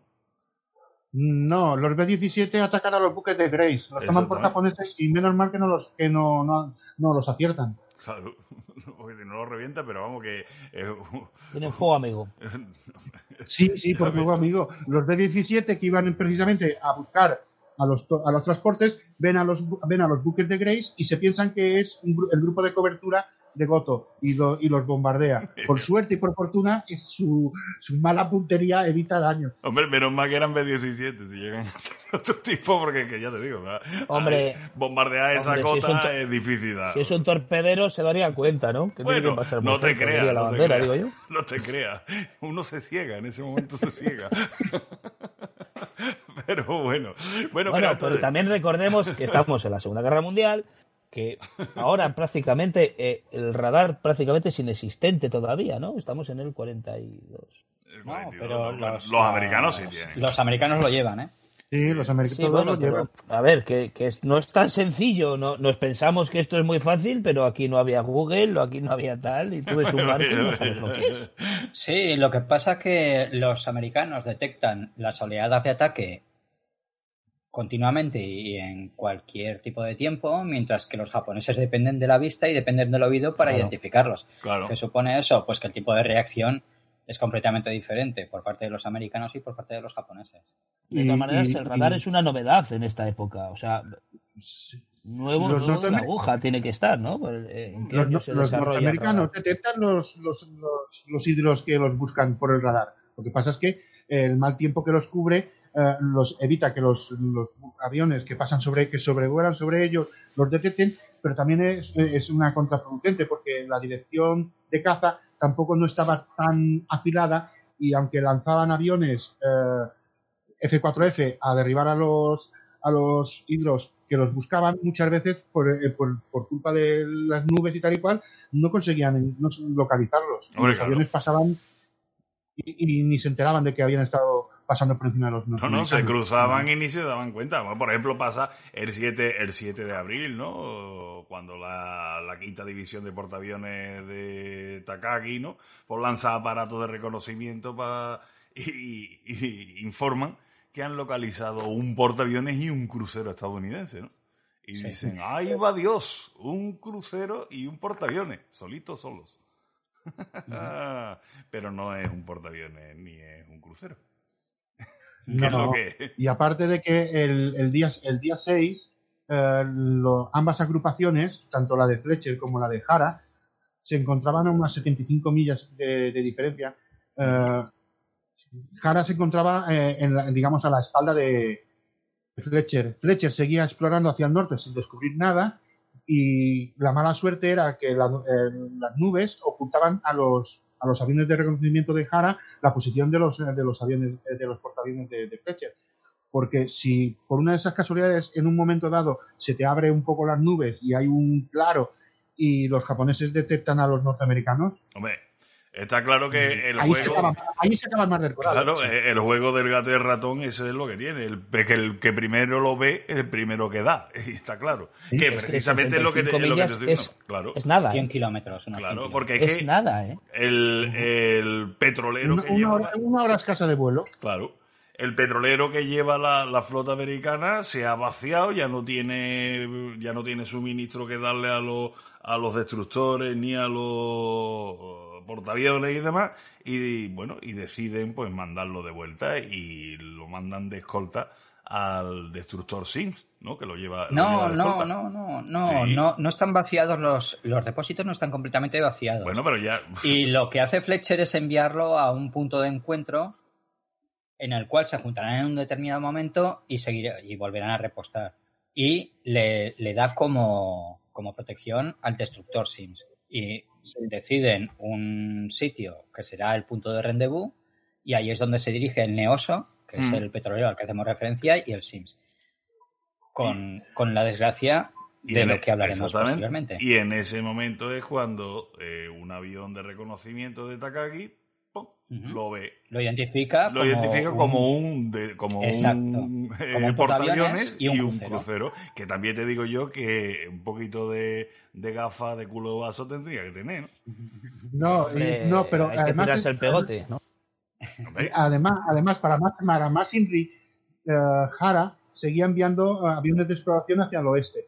Y Takagi le dijo, envíame algunos hacia el sur, ya que hacia el oeste no encontramos nada, no sea cosa que hacia el sur esté la agrupación norteamericana por aquí. Entonces, eh, Hara decidió enviar, no sé si fueron dos o tres aviones, en dirección sur. Y fueron estos los que descubrieron el Sims y el Neosho. Si no los hubiera enviado, no los hubiera encontrado. Claro. ¿Y entonces qué es lo que pasa? Pues que a saco con ellos, mandan allí lo que no hay lo escrito para intentar hundir ese portaaviones y ese crucero. Es, eh, además es curioso, porque lo, primero que, hacen los japoneses es realmente sorprenderse de que un portaaviones solamente lleve como escolta un crucero. Sin embargo, la, lo que había sucedido con el Hermes y el Destructor, que tenía como escolta, pues les hacen ser confiados y, lanzar el ataque de los 90 aparatos contra, contra esos dos buques. Sí, es que, es que lanza prácticamente todo lo que lleva a bordo, todo lo que menos un pequeño grupo de, cazas para como CAP. El resto de los aparatos que hay a bordo son enviados directamente. Hay, hay una. Deja, deja unos cuantos en reserva. Estamos hablando de que los japoneses tienen unos 140 aparatos en total. Manda 90 y poco en esta primera oleada y se guarda unos cuantos más para, para el caso de necesidad. De necesidad justo cuando... no, no, pienses, ¿eh? El Shokaku, el y el Fukaku llevaban aproximadamente los mismos números de aparatos que los que el Lexington y el Yorktown. En cuanto a número de aparatos, ambos agrupaciones de portaaviones, sí, creo que había una diferencia de eh, unos dos o tres a favor de los norteamericanos. Operativos, ¿eh? Aviones, eh, estamos hablando de aviones. pero, pero por, por doctrina, los japoneses siempre dejan en casa unos 12 cazas para que estén defendiendo la casa, ¿no? En este caso deja también bombarderos en picado y torpederos. No son muchos, bien es verdad. Pero, sí, para reforzar la Pero una cosa que se le achaca precisamente a, Takagi y a Hara es no haber enviado esos, esa segunda oleada. Inmediatamente se descubren los portaaviones, porque justo eh, Takahashi es el que, el que manda la primera oleada, ¿llama? Sí, sí, era, era, el jefe del grupo aéreo de, la, quinta, de la quinta división de portaaviones. Bueno, pues Takahashi, con sus 90 aparatos, sigue hacia el Neoso y hacia el Sims. Pero en el, en el tránsito descubren los portaaviones norteamericanos. Y, y, Takagi prefiere esperar el regreso de Takahashi en vez de lanzar lo que tiene en ese momento y aprovechar una posible sorpresa o la situación. Lo que pasa, y en esto sí que me gusta tal y como lo narra Luis de la Sierra, él dice que esta es la primera batalla aeronaval, que no hay precedente y no hay una, ni una doctrina ni una metodología a seguir. Por lo tanto, hasta cierto punto, sí que es, algo lógico lo que es hace. algo nuevo. Lo que hace. Es algo nuevo, pero, pero Japón tiene ese problema doctrinal desde el principio. Yo creo que, bueno, en Japón y, tal, es que nadie sabe lo que es atacar con aviones todavía. Realmente, todavía eh, la mayoría de la gente sigue pensando que, que los acorazados van a ganar la guerra. Hasta aquí. Y, Yamamoto, Yamamoto demostrará en Midway que ese lastre del cañón persiste. O sea, Es que los, los, almirantes siguen pensando que los acorazados van a ganar las guerras. Sí. Eh, es, es una locura, ¿no? Que se podían haber dado cuenta ya en. en Hombre, se, deberían, en su momento, se deberían haber dado cuenta ya cuando sí, crea la estrategia. Los, los norteamericanos también, también les, ocurre lo mismo. Al mismo tiempo que los japoneses descubren el Sims y el Neosho, los norteamericanos descubren a, a, los, a los buques de, de, de, Goto, pero no descubre al Shoho, descubre a, parte de los. De los digamos, en el día 6. ¿No? ya no, eso ya estamos, hablando, ya estamos hablando de la mañana del día eh, eh, La mañana del día 7. Sí, porque el día 5 y el día 6. Estamos en el 7, sí. Estamos ya en el 7 los días 5 y 6 se pasan, eh, se pasan sin incidentes. Es decir, tanto uno como el otro se están buscando sin encontrarse. Uno porque va buscando por donde no tiene y el otro porque las nubes le impiden descubrir a los, a los buques de a los buques de Fletcher. Y es el día 7 cuando empieza a clarear la zona donde están los portaaviones de Fletcher. Y en cambio se empieza a oscurecer la zona donde están los, los portaaviones de Hana. El frente tormentoso se ha desplazado al, digamos, al campo japonés y ha dejado al descubierto el campo americano. Que es cuando ya empiezan. Y, los japoneses se... dan cuenta de que, como han lanzado todo o parte, ¿no? Han lanzado parte a buscar a, un petrolero y a, una, un destructor y se han dejado la otra parte en las bodegas, se dan cuenta de que no pueden atacar. Eh, mm, la mangada es gorda. No, en realidad a ver, en parte sí, en parte no. Sí que podían haber lanzado esa segunda oleada con lo que tenían en ese momento en los portaaviones, que no era mucho, pero aún era. Lo que pasa que es lo que estábamos hablando, de un problema doctrinal, de, enfrentarse a una situación que hasta este momento no se había dado en, sí, no, historia. hay que contar con que los japoneses son los, los números uno en sal, métete, sal del avión, aterriza, despega, eso lo hacían, eran capaces de vaciar un portaaviones en minutos, muy pocos minutos, y meter todos a recogerlos otra vez en pocos minutos. Los americanos eran más caos.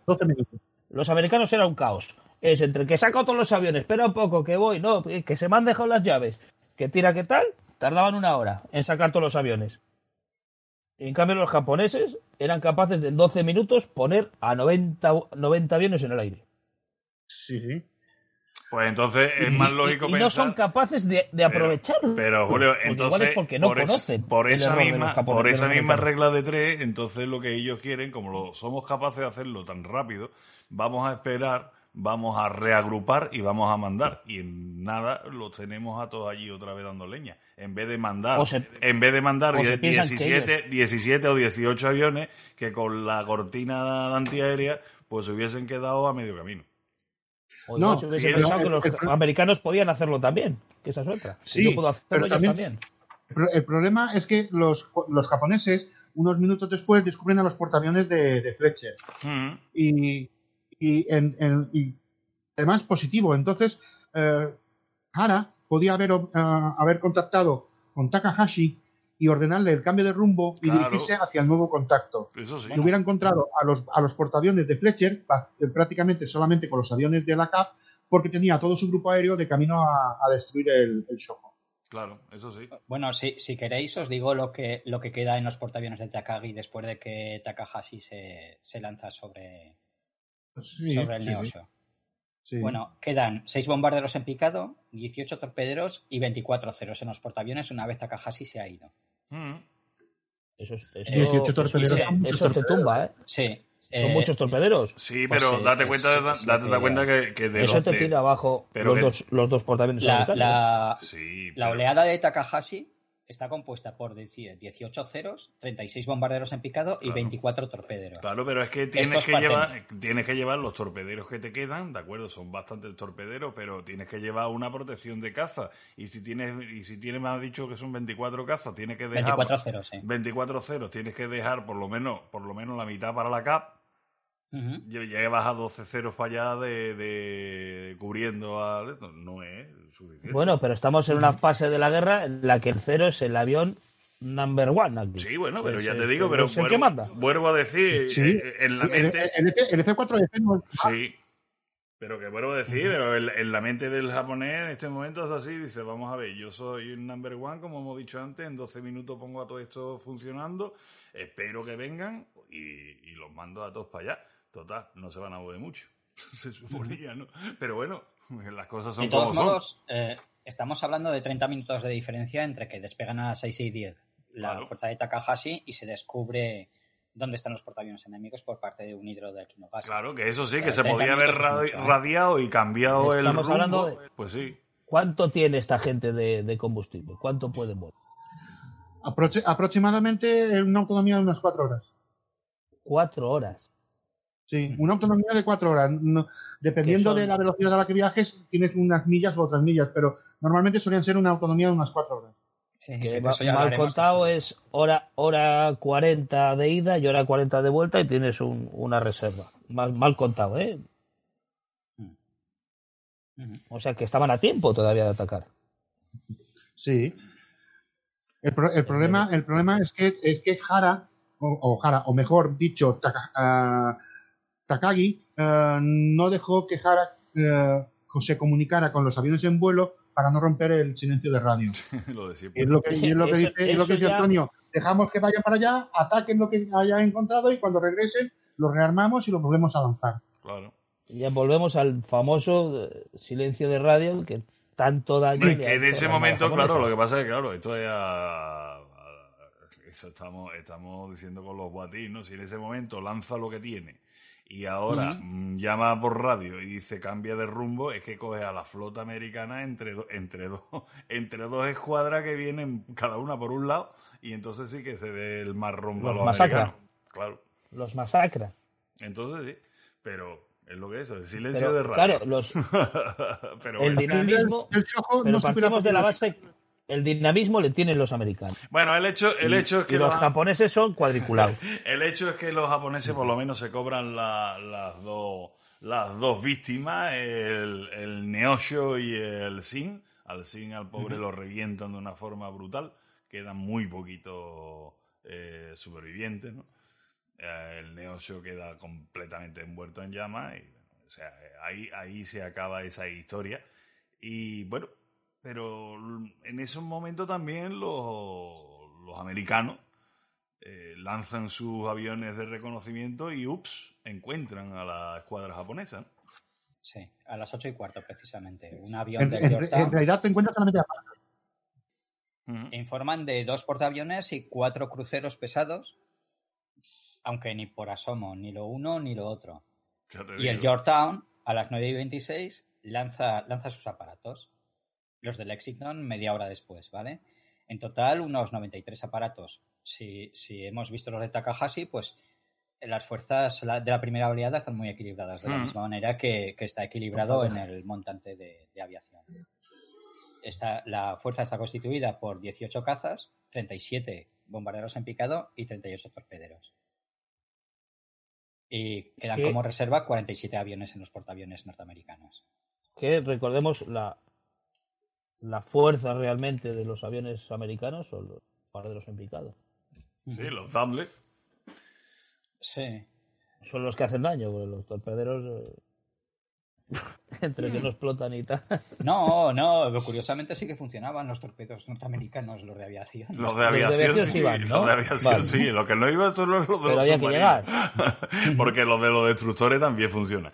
Pero lo de los submarinos, mi hermano, yo qué sé, ahí, no, ahí no había tu tía. Además, ahora mismo vamos a ver la, la situación contraria a la que estábamos hablando con los japoneses, ¿vale?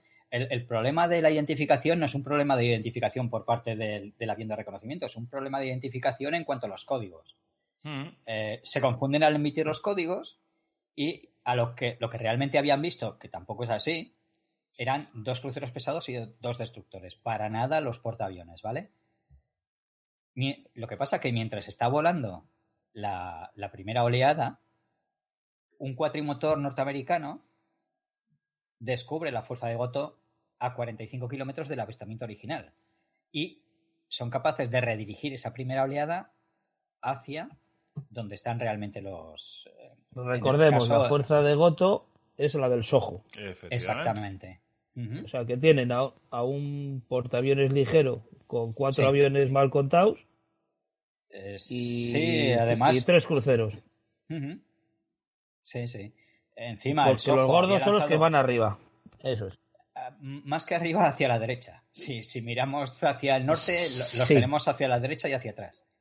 Ahí están pues los gordos. encima. de Jara, ¿no? Sí, hmm. exacto.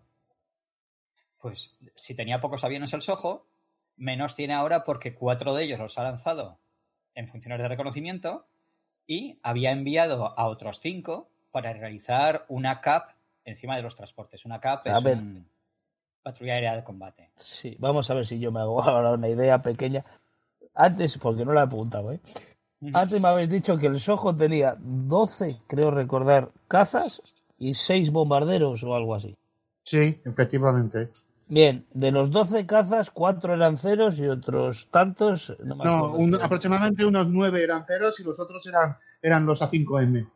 Vale, entonces si tienes ahora mismo cuatro haciendo misiones de reconocimiento y otros cuatro, no tiene nada para defender. Solamente curiosamente solamente tiene dos ceros haciendo cap encima del Soho. solamente tiene dos ceros protegiéndole. Claro, pero es que eh, era la misión del Soho, o sea, esa era la misión del Soho, proteger a, los a los, a los transportes. sí. y, darles apoyo. y jamás se iba a esperar el Y el problema es que Jara que, había se ha vuelto loco, ha ido a buscar a los otros y ha mm. dejado sin protección al Soho. Mm, mm, que realmente Jara está para proteger a, a Goto. No, no, no, no, no. No, a ver. Jara está para como fuerza de ataque para destruir a la, flota norteamericana en caso de que se detecte. Goto tiene la función de proteger los transportes. O sea, eh, podemos decir que hay tres fuerzas. Dos de ellas van de la mano, que son la de Goto y la de invasión. Y una tercera que va a su bola y tiene funciones completamente diferentes, que es una función de ataque. Que es de yo había entendido que Jara estaba de, Goto. Sí, el hecho yo, había entendido que Jara estaba como para apoyar y para ayudarle. Él está, como cobertura y está ahí en medio. Si, de cobertura, por se presenta, sí, no, pues pero, pero está, está allí, está allí por si se presenta la fuerza americana. En ese momento se presenta la, la fuerza americana y entonces entra, entra a jugar Jara con, lo, con Fubikaku y con el Shokaku. Es que esto me recuerda muchísimo a Midway. ¿eh? Claro, pero es como, como protección del conjunto, no como protección de la fuerza de invasión. Claro. Podríamos incluso asimilarlo como alejado a los destructores, corbetas y demás que protegen un convoy y luego lo que serían los, las unidades Unterkiller que van a su bola intentando cazar a los submarinos alejados de los, eh, de los convoyes. O sea, los convoyes y sus escoltas van por un lado y eh, la fuerza Unterkiller, la misión que tiene es destruir a los submarinos con independencia del convoy. Pues esto sería más o menos igual. Más o menos igual. Vale, vale, vale. Y la fuerza de transportes, hacer un monobloque, eh, proteger y de apoyar en, durante la invasión a los transportes, mientras que tiene la única función de, si hay unidades enemigas o una flota enemiga, destruir esa flota, con independencia de, la fuerza de invasión, hmm. entre comillas. Bueno, y la defensa del Soho, su escolta. La defensa del Soho es? lo que estábamos hablando, los dos ceros que hacen su cap, los dos ceros más que la artillería antiaérea que le proporciona la fuerza de Goto. Que precisamente, que, precisamente ¿no? es, nada, es nada, es nada. No, es, muy efectivo. a ver, los japoneses no eran precisamente unos artistas en antiaéreo. Tenían los pum pum esos que no le pegaban a nadie. Sí, los cañones, los famosos cañones Lo he dicho de una manera tal, pero es verdad. Eh, tenían, en teoría, era una artillería antiaérea que, que, era ridícula. Sí, estaba diseñada para aparatos de, de, la, de la década de los años 30 y no de los aparatos de la década de los años 40. Pues eso, estaban imposibles, no le pegaban a nadie. Que al Soho los revientan de mala manera. Mira, y, eh, mira, fíjate, la composición que ataca al Soho tenemos por parte del Yorktown son 8 cazas, 25 bombarderos en picado y 10 torpederos. Y por parte del Lexington son 10 cazas, 28 bombarderos en picado y 12 torpederos. ¿Cómo para fallar? No, y encima recordemos que a los japoneses les encantaba poner el sol naciente en medio de la cubierta para pégale aquí. No, en, e, no, en esas fechas todavía no. Se ¿Todavía no lo habían puesto? No, se printaron precisamente para Midway, pero en ese momento todavía ¿no? Sí. El, el Hinomaru se los pintaron para Midway, pero en esos momentos todavía no lo llevaban pintado. Bueno. No le hacía y, y se pintaron precisamente para a causa de, la operación nocturna de ese mismo día. Exactamente, que ahora, porque te digo, al Soho lo, revientan de mala manera y ahora es que, es que está la, la, la, acción nocturna ahí, esto es que me hace gracia, tío, porque eh, cuéntala, cuéntala, la, la, acción nocturna cómo se da. Espero, pero espérate un segundo. Pues venga, sigue. A, pesar, del ataque de, Takahashi al, al Sims y al Neosho, cuando se radia el ataque, los, los, los, barcos norteamericanos eh, informan a Fletcher de que han sido atacados por aviones con base en tierra. ¿Qué dice? Sí. Fletcher todavía ignora que tiene una fuerza de portaaviones a su retaguardia. O sea, se piensan que esos, que esos aviones vienen de Rabaul. Sí, sí, eh, o, de, o de Tulagi. O de Tur. Porque informa de, que, de, que, han sido atacados por unos tres, por unos tres aviones. Fíjate tú lo que son. O sea, debían de estar escondidos debajo de tierra. Sí, sí, el, informe que llega a Fletcher es de que han sido atacados por tres aviones de base tierra. Y, tres aviones se han cargado. A, a, los dos barcos, pimpan, ¿no? Sí, sí. Es decir, las comunicaciones también en ese momento los norteamericanos no las tenían muy, digamos, muy, muy, muy afiladas. Bueno, pues pasamos al sojo a ver cómo pierde el pelo.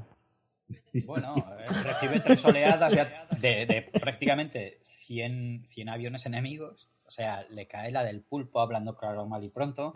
Pese a lo cual, recibe solo, entre comillas, 13 bombas y 7 torpedos. ¿Ves? Los torpedos y que estos funcionaban. Y lo, bueno, lo bueno es que las primeras. torpedos. Sí, y las, el primer, las primeras, digamos, tres, tres ataques al Shoko los consigue evadir, ¿eh? Las primeras tres bombas que le lanzan los consigue, sí, cierto, cierto es, los japoneses, y esto hay que, hay que reconocérselo, los capitanes de barcos y tal, eran muy buenos. Sí. gente muy buena y, y, sorteaban torpedos de una manera tremenda. Pero claro, 100 aviones contra un barco. que a las once y media un minuto arriba, de la noche. un minuto abajo. No, no, de la mañana, de la mañana. De la mañana. de la mañana, sí. El buque se va a pique con 700 de los hombres que, estaban allí.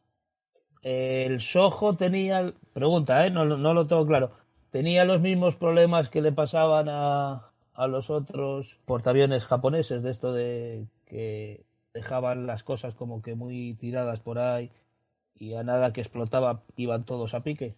Me refiero a. Sí, eh, sí, tenía el mismo problema. los en, muy Los tanques de combustible andaban por ahí danzando, eh, no estaba bien sellado, no tenían eh, cámaras que.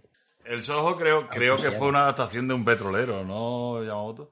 No, Un, transporte de, un transporte de hidroaviones. Eso, un transporte de hidroaviones, exactamente. O sea, verá, tenía su, su estructura, sus mamparos y verticales, su protección vertical, pero lo bueno, la, la, la cubierta, evidentemente, sin, sin proteger. Y eso es, te pongas como te pongas, aunque tú, como tú dices, no lo dejes todo por medio para que, para que arda, eso va a arder como una tea. Eso no, no, tiene, no tiene solución. El, el Shoho fue en un principio el Sea Plane Tender, como dicen los norteamericanos, transporte de hidroaviones, el Surugisaki. Mm. Que, luego cuando se decidió reconvertirse en portaaviones le cambiaron el nombre de Asho. Pero bueno, ya te digo. O sea, no, ahí eh, el, el Soho, verá, por mucho, aunque como si hubiese sido, en ese momento hubiese sido el Yamato, da igual. se hubiese ido igual, a la mierda. O sea que... Pero en fin. Eh, lo que antes te decía, eh, seguimos el día y ¿qué es lo que pasa? Bueno, vuelven las, las oleadas, tanto la norteamericana como, la japonesa, los rearman, los repostan, cuando terminan el repostaje se dan cuenta de que muy probablemente el ataque que puedan lanzar eh, exigirá que los aviones vuelvan de noche. Al volver de noche el apontaje es muy muy complicado y se necesita muchísima experiencia para, realizarlo. Con lo cual, tanto Fletcher como Takagi en primera instancia prefieren esperar a la mañana siguiente para continuar los ataques. Sin embargo, sin embargo, eh, dentro de la flota japonesa, de la quinta división de portaaviones de la que hablábamos, hay pilotos muy veteranos que han combatido desde el principio de la guerra y que sí que tienen experiencia para realizar esa, esa incursión nocturna, volver con garantías de éxito. Así que se encomienda nuevamente al capitán de corbeta Takahashi que lidere un raid nocturno y 27 pilotos, 12 y 15, compondrán ese raid. 12 bombarderos anticados y 15 Sí. No envían escolta de caza porque no había ningún piloto de los cazas que estuviera, que estuviera digamos, eh, preparado para realizar eh, apontajes nocturnos. por eso no se decidió enviar ninguna ninguna escolta de cazas. Hay que decirle al personal, cuando se habla de apontaje, que es lo que vulgarmente hablamos, aterrizar en un portaaviones. Sí. Muchas veces te dirán apuntar, apuntar, apuntar, Sí, también le llaman a navear, pero a, navear, a navear, a apuntar, o sea, eso es aterrizar en el portaaviones. Sí. Bueno, pues parte, parte la, el raid, parte la oleada, pasa por encima de los, es lo que estábamos hablando, que eh, la, batalla se, desarrolla con un tiempo atmosférico bastante complicado, con chubascos, nubarrones y demás. Bueno, pues los aviones japoneses pasan por encima de la flota norteamericana, llegan a su máximo radio de acción y deciden volver. En la vuelta, esa, esa formación se rompe en tres escuadrillas diferentes, con suerte dispar. Cuando vuelven a pasar de vuelta por encima de los norteamericanos, los radares los descubren y los yankees lanzan cazas para, eh, para interceptarlos, por lo menos a una de las escuadrillas. Producto de los combates, ocho torpederos y un bombardero se van al mar, y dos cazas norteamericanos con ellos. Otra de las escuadrillas, para su desgracia, porque han perdido la capacidad de orientación, eh, creen estar más cerca de los portaaviones japoneses de lo que realmente están, bueno, pues descubren un portaaviones y deciden aterrizar en él. Y lo gordo es que el portaaviones les señala como lo que los identifica y que pueden aterrizar. Cuando llega el primer avión, baja el cable de enganche. El cable de enganche es el que se engancha en los cables a lo largo del, del puente y frena en el avión definitivamente. Bueno, pues una vez que ya ha soltado el cable de enganche y está bajando para apuntar, descubre que ese portaaviones tiene una chimenea donde no la debería tener. Porque Yamamoto nos lo podrá decir, la disposición de las chimeneas de los portaaviones japoneses es completamente diferente. Sí, los llevan a la altura de la, de la cubierta de vuelo orientadas hacia abajo. No se ven desde la cubierta de vuelo las, las chimeneas. O sea, me estás, me estás ah. diciendo, Ignacio, Sí, que el japonés iba, iba, a aterrizar en el, portaaviones en el portaaviones enemigo y ni el enemigo ni le dispara porque no se da cuenta ni él se da cuenta una vez aterrizado. O sea, sí, sí, sí. porque los, el es en el Yorktown que está a punto de aterrizar, eh, los confunde con los cazas que están volviendo de que ha disparado. Entonces, eh, hay una confusión tanto por una parte como por el otro. Pero vamos, cuando... Y, está, en el que está dentro, ¿qué hace?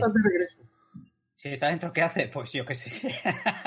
vamos a ver, vamos a ver. es explotar, supongo. Por eso, a eso te voy. ¿Qué hace ese tío? De repente dice, bueno, al final. Decir por radio, Cuco, tiraros, tiraros de cabeza por él. Porque, a ver, vamos a ver. No, hombre, cuando es el primero va, de 12, ¿no? Cuando va, a aterrizar, cuando va a aterrizar se da cuenta los americanos ya dicen, hostia, que estos son cero, estos no son. No, en este eh, caso es una escuadrilla de tres aviones. Exactamente. Los aviones se dan cuenta, eh, remontan, o sea, meten gas, son, pasan y, y, se van. Y se el problema no es ese, es que no es el, la única escuadrilla que los confunde y que intenta aterrizar. Una segunda escuadrilla vuelve a hacer lo mismo. Lo que pasa es que los americanos en este momento ya están sobre aviso. y empiezan a, y, esperan a que estén lo suficientemente cerca para empezar a abrir fuego. No, que como tú dices, son dos escuadrillas, son seis aparatos. La, primera los coge completamente por sorpresa. El mete gases, el primero, reporta y los demás marineros se piensan que es una aproximación fallida, que el piloto ha decidido meter gases y, volver a intentarlo. Los que están detrás de él, los otros dos aparatos que van con él, cuando ven que el, que el primero aborta el, el, apontaje, también lo abortan y lo, y lo, y lo siguen. Y, no los marineros norteamericanos se dan cuenta luego de que eran aviones sí. A ver, no atacan, pero no lo entiendo. Eh, no, no, no, eh, es que hay una cosa que no hemos hablado. Es que ellos tiraron, la, tiraron, tiraron las bombas. Tú llegas al máximo radio de acción y no encuentras nada, tiras, tiras, tu, tiras, tus torpedos, tiras tus bombas para ir de vuelta y, porque aterrizar en, una, en un portaaviones aunque sea tuyo, cargadito de bomba, pues no es muy conveniente. Entonces lo tiran siempre en el mar, llega a su máximo radioacción y tiran las bombas. Y cuando vuelve es cuando pasa esto. Claro, es que además el radioacción, pues además se calcula precisamente eh, contando con que la ida vas cargado y la vuelta vas descargado, claro. El radio de acción contempla las dos cosas. Pues bueno, entonces claro, todavía no... nuevamente aterrizar en un portaaviones norteamericano, sí. Sí, sí, no, es, que, es, que, todavía, claro, no, no hemos llegado, es que estamos todos pensando, o vamos, o espero que los oyentes estén pensando en esto de los kamikazes. Es que no hemos llegado todavía a los kamikazes. No, hombre, que va. No tiene nada que ver. Es que, cae muy lejos todavía lo de los kamikazes. los kamikazes no existen. Por eso. O sea, es que la gente se piensa que los kamikazes es desde el principio. No, no, no. No, no, no, que va. Es hasta, que, no hay kamikazes. 44 no aparecen. Estamos hablando de la florinata, la florinata de, de, de los pilotos navales japoneses. Esto es lo, mejor que ha habido y de lo mejor que va a haber. Claro, pero, pero cuando murieron estos, se fue todo al garete. Pero al caer la noche. Lo, que no era raro, lo que no era raro es que un avión alcanzado y el, y el piloto, por ejemplo, calculaba de que era imposible regresar a su portaaviones, si decidiera estrellarse contra el, contra el blanco. Sí, ocasionalmente, de, forma, de, forma voluntaria, pero porque sabía que era imposible que llegara a su buque con los daños que había recibido. Entonces, en lugar de caer en medio del mar y ahogarse, preferían eh, sacrificarse. Sí, pero vamos, pero eso es, eso es algo normal en guerra, sin pensar lo que es un kamikaze, que es salgo única y exclusivamente para pegarme contra un avión, cosa contra un barco. Sí, lo que hacen los kamikazes. Bueno, otra cosa es, eh, tengo un motor roto, no tengo armamento, no voy a llegar a mi portaaviones, pues me pego contra este. Si total me voy a matar igual, pues a ver si me llevo a alguien por delante. Eso es más o menos lógico sí. en, un, combate. Bueno, pues como, como decíamos, hay una segunda escuadrilla de tres aviones que intenta aterrizar en un portaaviones norteamericano y tiene la desgracia que los norteamericanos ya están sobre aviso, así que lo reciben calurosamente y... les aplauden. Exacto. En, la, cara. Un aplauso de Vítores. Muy bien. Le, le tiran todo lo que tienen a bordo y mal. si, es más fácil. De los tres, una para Es más fácil que todo eso. Es más fácil que todo eso. No pones el cable y se va al agua. no, tú aterriza, no te pongo el cable y te caes por atrás. Bueno, y entonces ya estamos en eh, el amanecer del 8 de mayo. No, bueno, no quieres que terminemos con el raid porque es eh, los resultados. ¿Volvió alguno? ¿Alguno volvió? volvieron, volvieron. Vuelven varios aviones. Pero, pero de los que vuelven, o sea, de los 27 que partieron, 21 se perdieron. Entre los derribados y los que hubo que tirar al mar debido a los daños con los que regresaron. Y el problema ya no fueron los aviones, el problema está en que las 17 tripulaciones eran veteranas y sumamente valiosas. la pérdida de esos pilotos o, de, los, eh, de los artilleros o de los radiotelegrafistas, en, dependiendo del caso de avión, son pérdidas que no se van a recuperar nunca más. Claro. No, no se llegará al nivel de, que estos, que estos tíos estaban entrenados de una manera bárbara. Y eso, eso influye además en la batalla del día siguiente. Eso, por eso los norteamericanos consiguieron salvar al, al Yorktown. Por la falta de esos 27 aparatos. ¿Qué pasa el 8 de mayo al amanecer? Venga. Los aviones, bueno, los de reconocimiento norteamericano. Lo típico, a las 6 parten los japoneses, a las 6 y 25 los norteamericanos. Los, los japoneses además envían uh, tres desde el Yorktown y desde el Lexi, eh, y de, perdón, desde el Shokaku y desde el Zukaku envían tres uh, cada uno de ellos. Y a bordo de, y a bordo del, de uno de los gates del Zukaku está el contramaestre Kencho Kano que tendrá un, tendrá un, papel fundamental, un peso significativo en el ataque japonés a, los portaaviones americanos. A las, a las 7 se lanza la primera ola, oleada de 69 aviones, bajo el mando nuevamente del capitán de corbeta Takahashi. Ahora estamos hablando de 18 cazas, 33 bombarderos en picado y 18 torpederos. Y se dirige al sur-suroeste. Y pilla el, al Lexington y al Yorktown. Eh, sí, sí. Bueno, los, los, los, detecta los detecta el contramaestre Kenzo Kano. Y es el que eh, y dos minutos y justamente dos minutos después los portaaviones de Jara son detectados por los norteamericanos. Es cuando ya empiezan a, prepararse las, ambas ambas fuerzas empiezan a preparar ya sus grupos de ataque. Sí. los americanos lanzan 84 aparatos 17 em, cazas, 46 eh, bombarderos en picado y 19 torpederos, juntando las, las dos flotas aéreas por parte del Lexington y del Yorktown. Y los japoneses ya hemos visto que eran 69 aviones los que parten. A esta batalla se la llama la batalla de los errores. Bueno, pues el, alférez que radia eh, la posición de los japoneses da mal la posición y los yankees se piensan que, la flota enemiga está 40. Sí, aproximadamente eso. Hay un, hay una, hay un error de, de 40 millas. De unos 80, 40 de millas, 80, sí. de unas 80 millas. son unos 75 kilómetros, ¿no? Sí. Más, más cerca de lo que realmente están. Por lo tanto, como se piensa que están más cerca, Fletcher o Fitch en este caso ordena a sus aviones que vayan más rápido aunque consuman más, más combustible. Y eso les hace, curiosamente, saliendo después, atacar antes a los japoneses que los japoneses que han salido antes ataquen a los norteamericanos. Y que no se encuentran en vuelo de casualidad. Sí, sí, no, no, tal y como estoy viendo, tal, y como estoy viendo, porque tengo el mapa delante, eh, se cruzan las dos, las dos, eh, las aeronaves de uno y las aeronaves del otro, pero no se deben cruzar por minutos. No, no, no se avistan, no se avistan. Los unos a los otros no se avistan. Eso solamente ocurrirá unos meses más tarde en la batalla de la ciudad Pero en esta no se avistan los dos. Probablemente la nubosidad de la zona impidió que, se, que se descubrieran. Igual pasaron unos al lado del otro, pero eh, debieron de coincidir a lo mejor en un banco de nubes. Claro, porque la zona está más plagada de, nubes. Es muy, eso, estoy viendo que más o menos confluyen.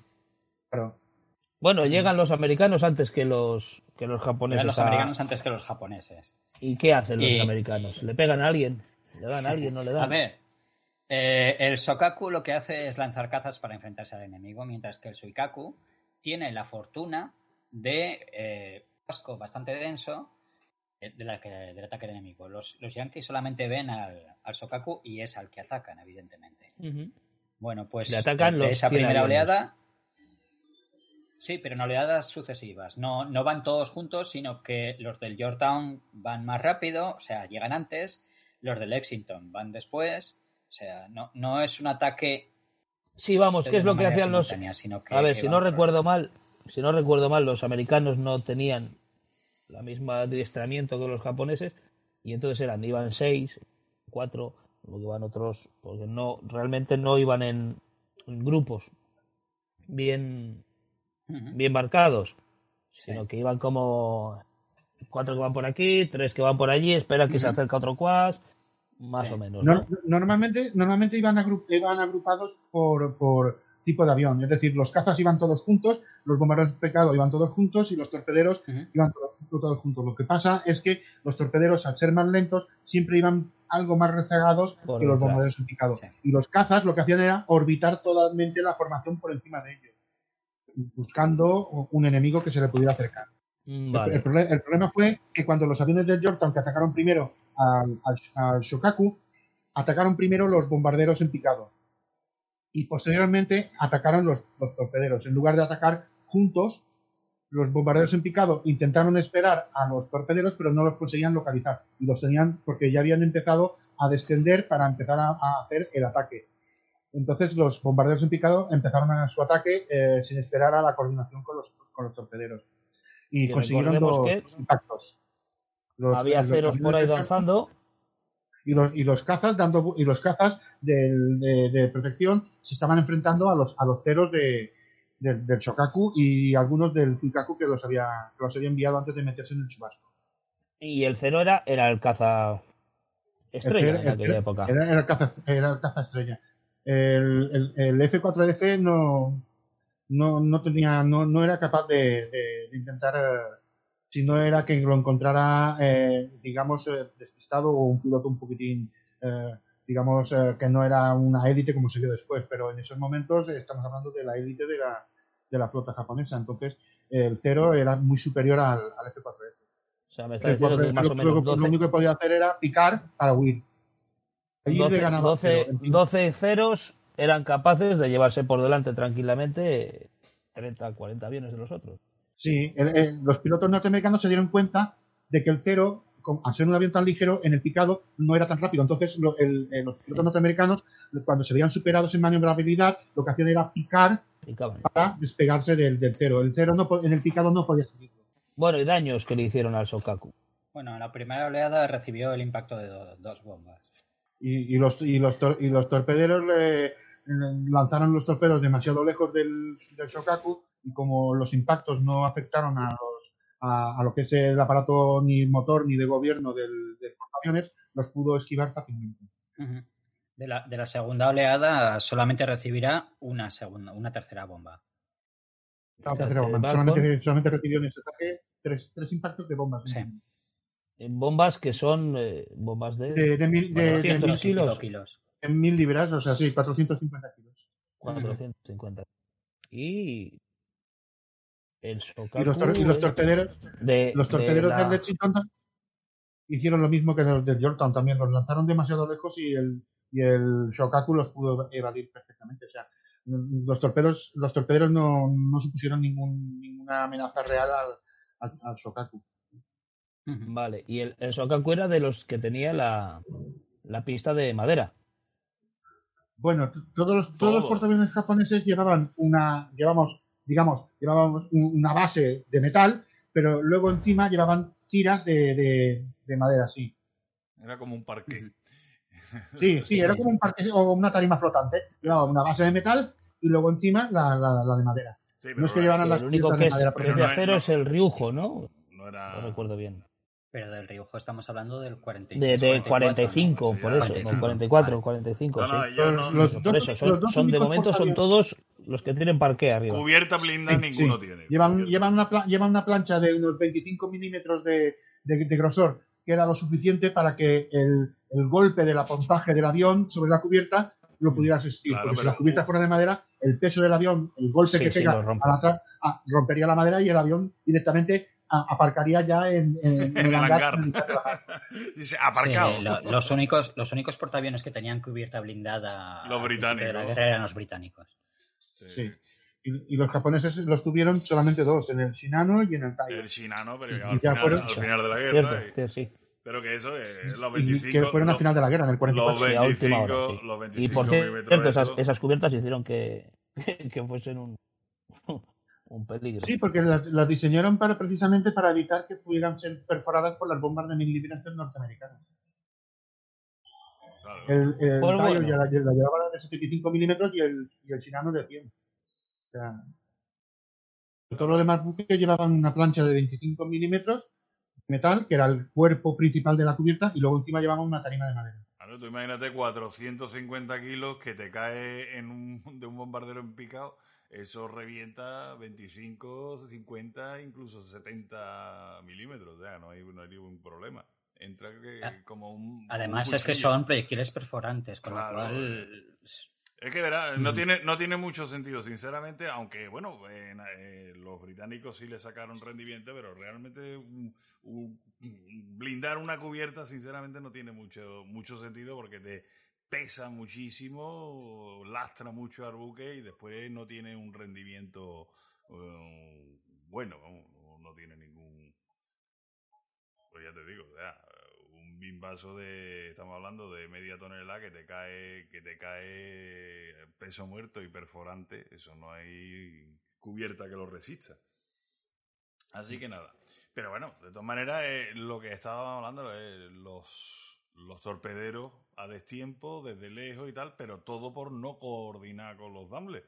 Porque el problema, el, hecho era que había que coordinar precisamente para eso. Porque si tú lanzas los torpedos, hostia, el japonés ve el torpedo, maniobra para evitar el torpedo, pero, no puede maniobrar más allá, porque si no se da con el torpedo y entonces cuando tiene que entrar el, el empicado, el bombardero, y ya tienes, digamos, un, flanco fijo. Eso, precisamente lo veremos ahora con el Lexington. Eh, la diferencia entre cómo se ataca a los japoneses y cómo atacan a los japoneses. Claro, claro. Pues. También tenemos que decir que de los, de los tres pilotos que consiguieron los tres impactos sobre el, Shokaku, dos de ellos no volvieron. Fueron destruidos por su propia explosión. Sí. uno de ellos fue, vamos, fue eh, condecorado, ¿no? Con la medalla de honor, ¿no? Sí, con la medalla de honor al Congreso, sí. Al otro que le dieran por saco, pero a uno sí. pero bueno, las cosas, la cosa como son. Pero bueno, el Shokaku ya se ha llevado tres aspirinas para casa. Ajá. El Shoikaku ha tenido la suerte de estar protegido siempre por los chubascos, no ser detectado por los norteamericanos y salir indemne de, la batalla. El, el Shokaku, de todos modos, tampoco tiene eh, las averías no son tan grandes como para que dentro de un mes esté nuevamente completamente operativo. Es decir, sí que se va dañado, pero no lo suficientemente como para que esté demasiado tiempo en rada. Pero me llama la atención que aquí, por ejemplo, el Shokaku recibe tres bombas. Mm, los daños no son tan fuertes y puede volver tranquilamente para ser reparado. Y sin embargo, en Midway con, menos, con menos daño, algunos portaaviones se fueron a pique en 0,2. Es curioso. Bueno, también hay que decir lo siguiente, los, los clases Shokaku fueron los mejores portaaviones diseñados por los propios japoneses. Es que ya eran, eran, portaaviones del 37 ya fuera de los dos de, los, de la conferencia de Washington. Sí, y, de, y, de, la de Londres. Y además los, los, los hangares se podían dividir en tres, en tres espacios con, cortinas cortafuegos, con lo que podías limitar los daños y los incendios a una sola parte del hangar, tanto el superior como el inferior. Y aparte de que a bordo del Shokaku y del Tsukaku apenas quedaban aviones. Con lo que eh, estaban si los que quedaban estaban desarmados y, y en sitios que pudieran ser fácilmente trasladados fuera de donde pudiera haber un incendio, bajaban las cortinas cortafuegos el resto del portaaviones estaba indemne del fuego y se combatía el fuego solamente en la zona afectada. Cosa que, por ejemplo, no tenía en, Midway, cuando les, les pillan, les pillan con. No, ahí es con el, con el, carrito del helado, ¿no? Los pillan, eh, pero. Pero que aparte, aparte, los, buques, los, buques, no estaban preparados. No estaban, los otros, la Kagi, el Kaga, el Sori y el Kiryu no estaban diseñados de esa manera. No, podían, no, no, podían aislar unas partes determinadas del, del hangar el resto.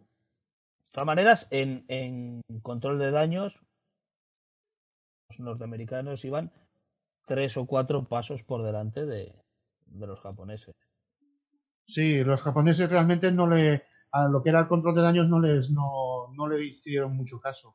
Eh, eh, es más, en los portaaviones cuando o, o, cualquier tipo de buque que era alcanzado, la digamos la gente que estaba destinada a esa sección del buque era la que tenía que encargarse de, los, de, los daños. Vale. Entonces vámonos ahora a la otra parte de la moneda. Cuando los, los japoneses dicen, uy, el Lexington, vámonos por él. bueno, ahí tiene una, un protagonismo esencial. Eh, Kenzo Kano, del que hablaba antes Yamamoto. Es el que está sobrevolando la flota enemiga para, para situarla y radiar su posición. En un momento determinado, viendo que ya no le queda combustible suficiente como para seguir sobrevolando a la flota enemiga, vuelve hacia su base. Sin embargo, cuando está volviendo, se da cuenta de que la fuerza de, la primera oleada, la que, la que conduce Takahashi, no va a encontrar a los enemigos. Se ha desviado, se ha perdido y va hacia otro lado. Así que eh, se encuentra en la disyuntiva, evidentemente, de salvar su vida y volver a base, o arriesgarla y conducir a, la oleada, concretamente al sitio donde están los portaaviones evidentemente, decide guiarlos. Así que gracias a él, la, oleada de Takahashi encuentra al Lexington y al, y al Yorktown y, y les puede atacar. Sí, este hombre como acaba. El, el, problema es que debido a la, a la misión desastrosa de la tarde del 7 de mayo, um, los grupos de, que iban no eran tenían lo suficiente fuerza como para atacar con la misma potencia a ambos portaaviones. El que, digamos, el que recibió la caricia más grande fue el Lexington y en teoría los, los que se tenían que encargar del Yorktown estaban, eh, estaban muy mermados las fuerzas que llevaba. Por eso el, el Yorktown no, no pudo eh, pudo sortear fácilmente los cuatro torpederos que lo atacaron y solamente recibió el impacto de tres bombas. Mientras que el Lexington se llevó dos torpedos más dos bombas. Sí. Al, Lexington le atacaron por las dos Amuras, o sea, los torpederos que atacaron lo hicieron por los dos lados, mientras los bombarderos en picado atacaban a la par, o sea, era un ataque completamente coordinado, mientras que en el Yorktown solamente fueron capaces de atacar por una Amura. El, el Yorktown era un, buque muchísimo más moderno, muchísimo más potente, que era capaz de, sortear los torpedos con mayor facilidad que el Lexington y, sorteó. el Lexington fue atacado por 19 eh, bombarderos en picado y 14 torpederos que lo atacaron por ambas amuras, mientras que el Yorktown solamente fue atacado por 14 bombarderos en picado y 4 torpederos que solamente pudieron lanzar los torpedos por un solo costado por lo que el portaaviones eh, lo pudo, los pudo evadir fácilmente. Además, curiosamente, la, puntilla, lo que, lo que hizo perder definitivamente el Lexington, no fue, no fueron las, las dos torpedos y las dos bombas que le, que le acertaron, sino los que cayeron excesivamente cerca del barco y provocaron fisuras en los depósitos del combustible de aviación. Quebraron el eh, casco, exactamente, y dieron con, los depósitos y nebulizaron la, la gasolina. Es que además tenemos que tener en cuenta que, el combustible de aviación es de muy alto octanaje, muy, muy alto. Es decir, es muchísimo más volátil que el gasoil que pueda utilizar una embarcación normal. Así que esos gases provocados por el combustible eran muy explosivos. Muy altamente inflamables. Y aparte de que no hay que olvidar que el Lexington es la reconversión de un, crucero de batalla y, eh, lo mismo que le ocurría al Kaga y a la Kagi, tenía una cubierta blindada debajo de las, de las cubiertas de, de, los hangares. Lo que, lo que eso fue que eh, los daños se parecían menos importantes porque las bombas explotaron por encima de la cubierta blindada, pero los torpedos eh, lo atacaron por debajo del cinturón blindado del, viejo casco de, crucero de batalla. Claro, ¿no? Que fue, precisamente, lo, que reventaron los tanques de combustible. Claro, de hecho parecía que lo, tenían ya controlado, el Lexington se iba a salvar, lo que pasa que de buena a primera una explosión acojonante, ¡boom! ya toma viento. Y fue ese, esa nebulización, O sea, ese, ese mm, se llenó completamente de vapor de gasolina todo lo que era la parte de abajo del buque y reventó como un triquitraque. Además, curiosamente, eh, ya habían conseguido controlar los daños, es decir, los incendios provocados por los impactos, ya estaban todos tranquilos y una hora después de conseguirlo es cuando revienta el buque. Claro. La pregunta, eh, Ignacio, ¿qué, fue del, piloto de japonés? El que se quedó a decir, oye, que están aquí. Kenzo Kano fue derribado. Fue, fue, derribado. Fue derribado. Kenzo Kano fue derribado. Sí, porque como pilotaba un, un Kate, se puso a, se puso a la altura de los, de los de los torpederos para ofrecer un blanco más. Él sabía que no llevaba ningún torpedo, pero eh, atraía fuego del enemigo y podía permitir a otro compañero suyo que llevaba un torpedo eh, estar a salvo del, de, la, de artillería antiaérea y facilitarle el ataque. Y él fue derribado. Hmm. Casi, casi, casi, casi, ¿verdad? Yamamoto se puede equiparar a Tomonaga en, la batalla de Midway.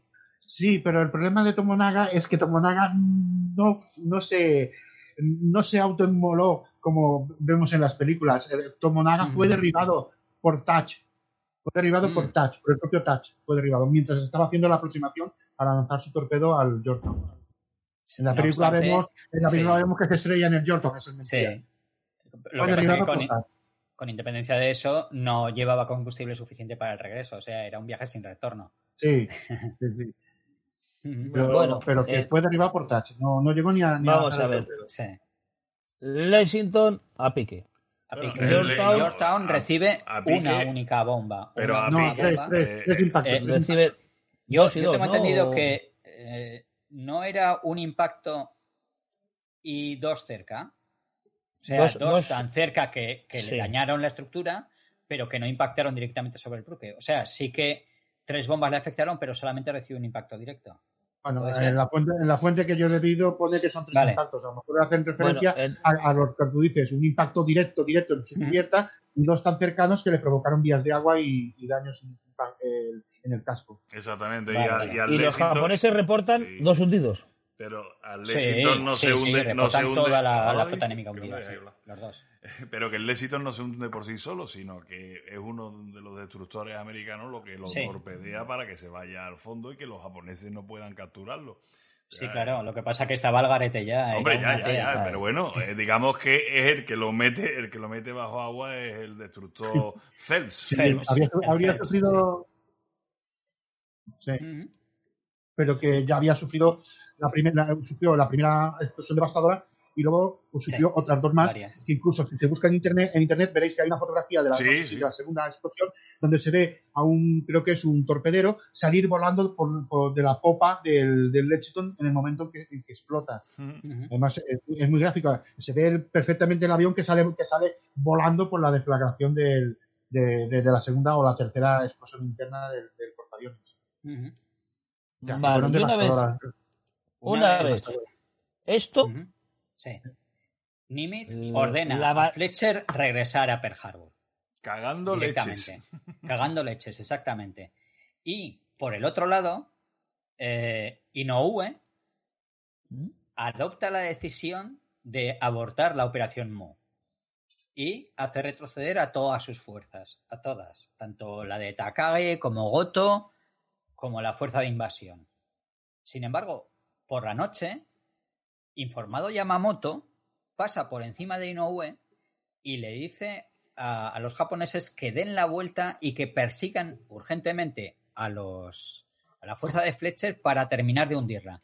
Esto es muy similar a lo que sucede en Midway. Eh, cuando destacan los acorazados para intentar llegar por la noche a los portaaviones y hundirlos, pues esto es, prácticamente igual. Es lo que hemos hablado antes, no sé si era en antena o fuera, es lo buenos que son los americanos dando la puntilla. Y lo malos que son los japoneses. O el americano te ve herido y te persigue, te persigue, te persigue, te persigue hasta que te tira abajo. Y son capaces de apuntillar. Y en cambio los japoneses te dejan mal herido, pero vives. Es que, además... lo del renacido, ¿no? Parece lo, de la película del renacido, que le pega al oso, le pega no sé qué, le pega no sé cuál, y el, tipo aparece un año después. Claro, la, postura que adopta Yamamoto en este momento no lleva a ningún lado, porque ya hemos visto eh, las horas a las que se desarrolla el combate, es más, el, el Lexington se termina de hundir a las 2.45 eh, de la tarde y cuando recibe la fuerza de Takagi y de Goto la orden de perseguir al enemigo es a las 2 de la madrugada. A las 2 de la madrugada Fletcher ya está en el quinto pimiento, con lo cual es una pérdida absoluta. ¿no crees, ¿No crees que esto es una pataleta de Yamamoto decir por qué has hecho esto? ¿no? Porque Yamamoto, al fin y al eh, cabo, estudió, estudió en Estados Unidos, estuvo en Estados Unidos, conoce a los norteamericanos. No, yo creo que. Sabe que hay que, pisarles la cabeza porque si no se van a levantar. Yo creo que es para la próxima. Y es cuando a él le llega y dice, pues tira a ver si le pillas. No, pero que esto es, esto es para la próxima. no, yo creo que su con dos manos como... Perdón. No, que me refiero yo que esto es una cosa, te puenteo porque veo que no vale, tú tenías que haber hecho esto recapacita y además un aviso navegante para que todos los que hagan esto no hagas como tú, que te retiras, sino que vayas a por ir. Y ya está. Creo yo. Absurdo. Es absurdo a, todas luces eh, que, que, 10 horas es que hacerlo tan tarde es ridículo. Claro. También es una, una forma de mando completamente diferente a la norteamericana. Si os dais cuenta, Nimitz, una vez que ha realizado las órdenes iniciales, no se mete prácticamente en nada. Bueno, aquí sí que ordena que regrese, pero en, durante el desarrollo operativo de, las, eh, de la batalla no entra ni sale. Yamamoto sí, pero Yamamoto está tan lejos que cuando le llega la información ya no tiene ningún sentido el adoptar ninguna. Pero es que es normal, ¿no? vamos a ver, el comandante en jefe está a mil millas náuticas. Ah, amigo, está sobre el terreno. Entonces, Pero ten en cuenta tendrás que saber delegar y decir, yo he puesto a este señor y este señor... O no, o no, eh, en, el, en, el, sentido siguiente, ¿vale? El tío Yamamoto se da cuenta de que para, para, adoptar decisiones más urgentemente o más rápidamente tiene que estar precisamente en el sitio donde se combate. Tiene que estar sobre el terreno. En Midway se mete en el, en el Yamato y va fuerza de fondo hacia Midway y ahí sí que puede adoptar una decisión en el momento. Lo que no puedes hacer, a ver, eh, es muy subjetivo esto que estamos hablando, ¿vale? Pero si no está sobre el terreno, si está Inoue, la decisión última es del oficial o del general o del almirante en este caso que está sobre el terreno. las decisiones que tú puedas adoptar, que puedan ser mejores o peores que ese mando sobre el terreno, no tienen sentido por, por la cantidad de tiempo que estás perdiendo. O sea, el, el decir Yamamoto que se persiga a las 2 de la madrugada a la fuerza de Fletcher es un sinsentido. Sí, es, es, ridículo. Porque es una pataleta. es una pataleta. Y, y, es un sinsentido también retirarse y no ir a por, por Moresby. Es absurdo. Ya, te ha, ya se ha ido Todo para atrás es ridículo. Ya se ha ido la, fuerza, la fuerza táctica americana, ya se ha retirado. Vamos a seguir con lo que estábamos haciendo, ¿no? Digo yo. Ojo, no, pero lo, pero lo estamos viendo desde, desde la perspectiva de, de, los 75 años que han pasado. Ya, ya, claro, claro. 75, 77, ¿vale? Eh, curiosamente, igual, o tal vez, la decisión de Inoue no es desacertada.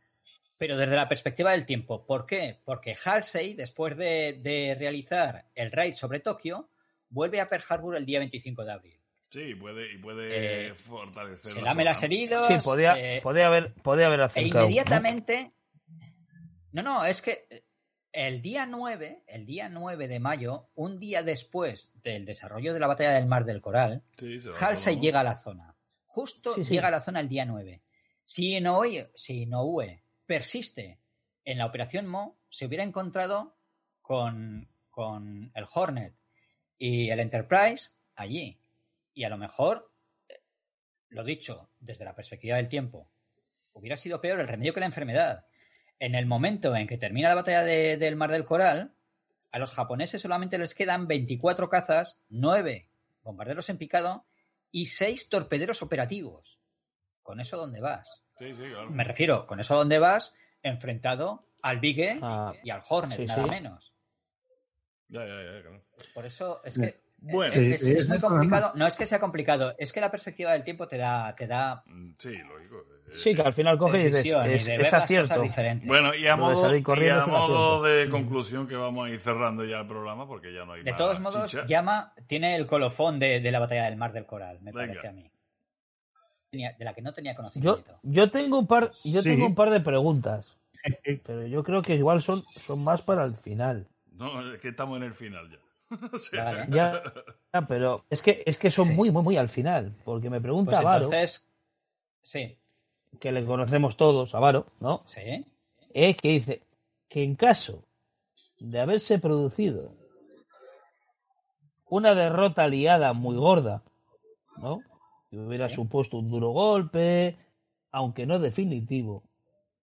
Si hubiera producido Midway, o por el contrario se hubiera vuelto al retroceder, retroceder y retroceder. Y por duro golpe, él se refiere a que, además del Lexington, se hubiese hundido el York. Bueno, ¿contestas tú, Yama, o contesto yo? No, podemos contestar los dos y darnos nuestro punto de vista Yo, opino, yo, soy de la, yo soy de la opinión de que Midway sí o sí se hubiera producido. Porque los norteamericanos no hubieran eh, o sea, lo hubieran intentado en Mar del Coral, les han dado pal pelo, pero sí que hubieran tenido que defender otra vez uh, Midway, porque eh, no defender Midway y cedérselo a los japoneses era dejarlo a los japoneses a, un paso de, estrangular Pearl Harbor. bueno, yo creo que no se hubiera dado Midway. Que se hubiera conquistado las islas, que se hubiera establecido allí el portaaviones insumergible que pretendían los japoneses, y luego la guerra hubiera derivado en, en yo qué sé, en otras cosas diferentes. Eh, en, en, la muerte de Japón, sí o sí, porque si se alarga, Japón estaba muerta. Antes de empezar la guerra ya estaba muerta. Pero sí que hubiera sido un desarrollo diferente. La, la expansión, la tercera expansión japonesa, se hubiera podido llevar a cabo, es decir, no sé hasta qué punto se hubiera podido tomar por Moresby, seguramente sí. Y los desembarcos en el norte y en el este de Australia, eso ya es más discutible. Pero, pero yo creo que la batalla de Midway como tal no se hubiera, no se hubiera llevado a cabo. De todas maneras, yo entiendo que son 5.000 tíos lo que llevaban los japoneses. O sea, 5.000 hombres, de verdad, ellos pensaban que pues, todo, todo lo ¿Con mil hombres? Mm. O sea, es que yo no, yo no lo veo. No veo que con 5 hombres. No, y, lo, y lo bueno. Por, por Moresby, que hubieses bajado abajo, que hubieses intentado entrar en Australia, que... ¿Hombres? ¿De verdad? ¿5.000 tíos? No, pero 5.000 hombres paran por Marruecos y luego hubiéramos visto qué hubiera pasado. Es decir, pero si realmente Japón no tenía más. Estaban empantanados millones de, japoneses. Si, es que no tenía más, si Japón no podía desplazar a nadie. Si, si recordemos cuando iban en bici, que esto igual no lo sabe todo el mundo, pero japoneses se tuvieron que desplazar en bici mm. por, por, por zonas porque no había más. Si tenían un millón y medio de personas en Manchuria. En Manchuria tenían un millón y medio de, soldados. Manchukuo, perdón, he dicho Manchuria, es Manchukuo. ¿Eh? En aquella época Manchukuo. Un millón y medio de soldados. Sí. Y si no había por dónde ir, si lo de, si ya los planes de vamos a la India, ¿con qué? bueno, pero eso. a la India? Pero eso, Julio, es otra historia. Simplemente. A ver, si, esto es muy fácil. No, voy a atacar. Pues ataca. ¿Con qué vas a atacar, colega? Si es que no hay con qué. si es que Filipinas mismo, si todavía no nadie se explica cómo llegan hasta donde. Con lo que mm. tienen. Si es un milagro.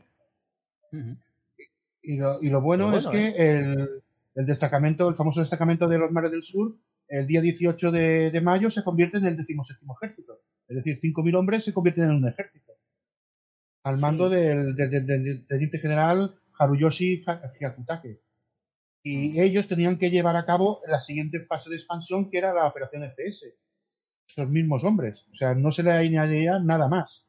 Oye, y mm, llama, que eh, lo que me comentaba, bueno, lo que nos comentaste fuera de de micro. Ah, la, la, operación oso, herido. exactamente. Cuéntanosla y con eso terminamos el programa de hoy.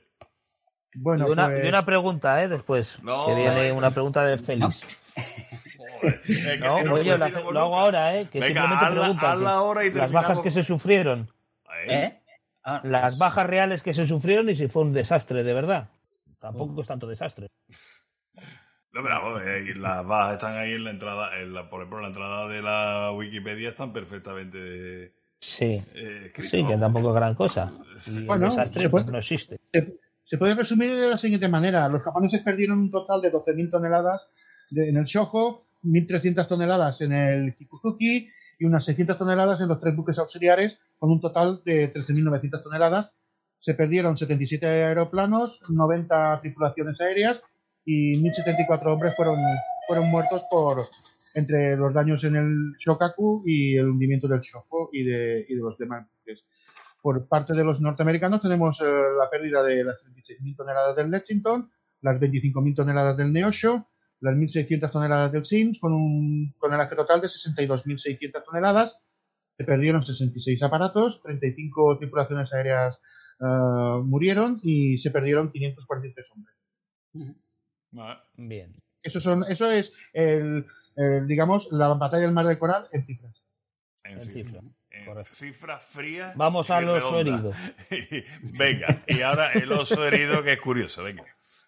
Sí, bueno, pues eh, claro, los, los, pilotos norteamericanos eh, informaron de los daños en el, en el, en el Shokaku. Entonces, Nimitz, como ha dicho él, a los norteamericanos les gusta dar la puntilla. Entonces, Nimitz, a través del Comsubpac, son las siglas del Mando Submarino del Pacífico, eh, decidió cambiar de posición unos, una serie de submarinos que controlaban Truk y, estaban también en el mar interior del Japón, porque quería cazar al, al Shokaku. Eh, el Shokaku fue ordenado que se dirigiera directamente a Japón sin, sin hacer parada en, en Truk, con lo que los dos, eh, los dos submarinos que estaban a, en Truk, que eran el Greenling y el Drum, pues no pudieron en ningún momento darse con el, con el Shokaku. Y entonces tuvieron que esperar a que el Tritón, que se encontraba en el mar del Japón, hacia el 16 de mayo, sí pudo vislumbrar el Shokaku. Pero no se encontró en la posición eh, más idónea para intentar eh, torpedearlo.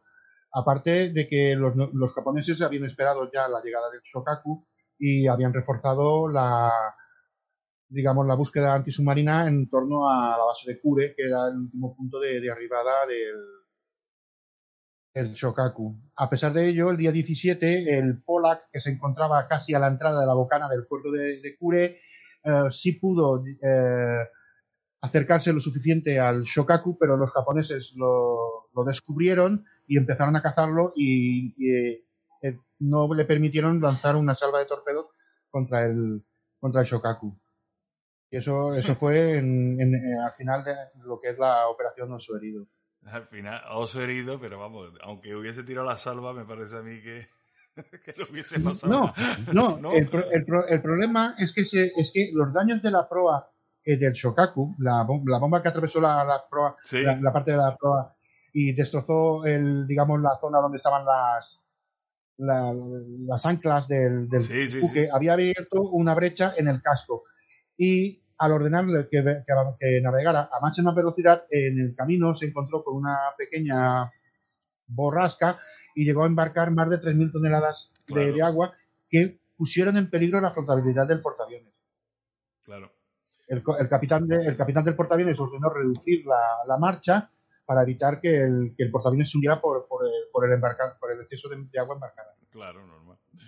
Bueno, pues señores, Hemos llegado al final de, este programa con este esta operación oso herido que no pudieron coger al Shokaku, aunque ya más tarde caería, eh, porque cayeron todos, pero bueno.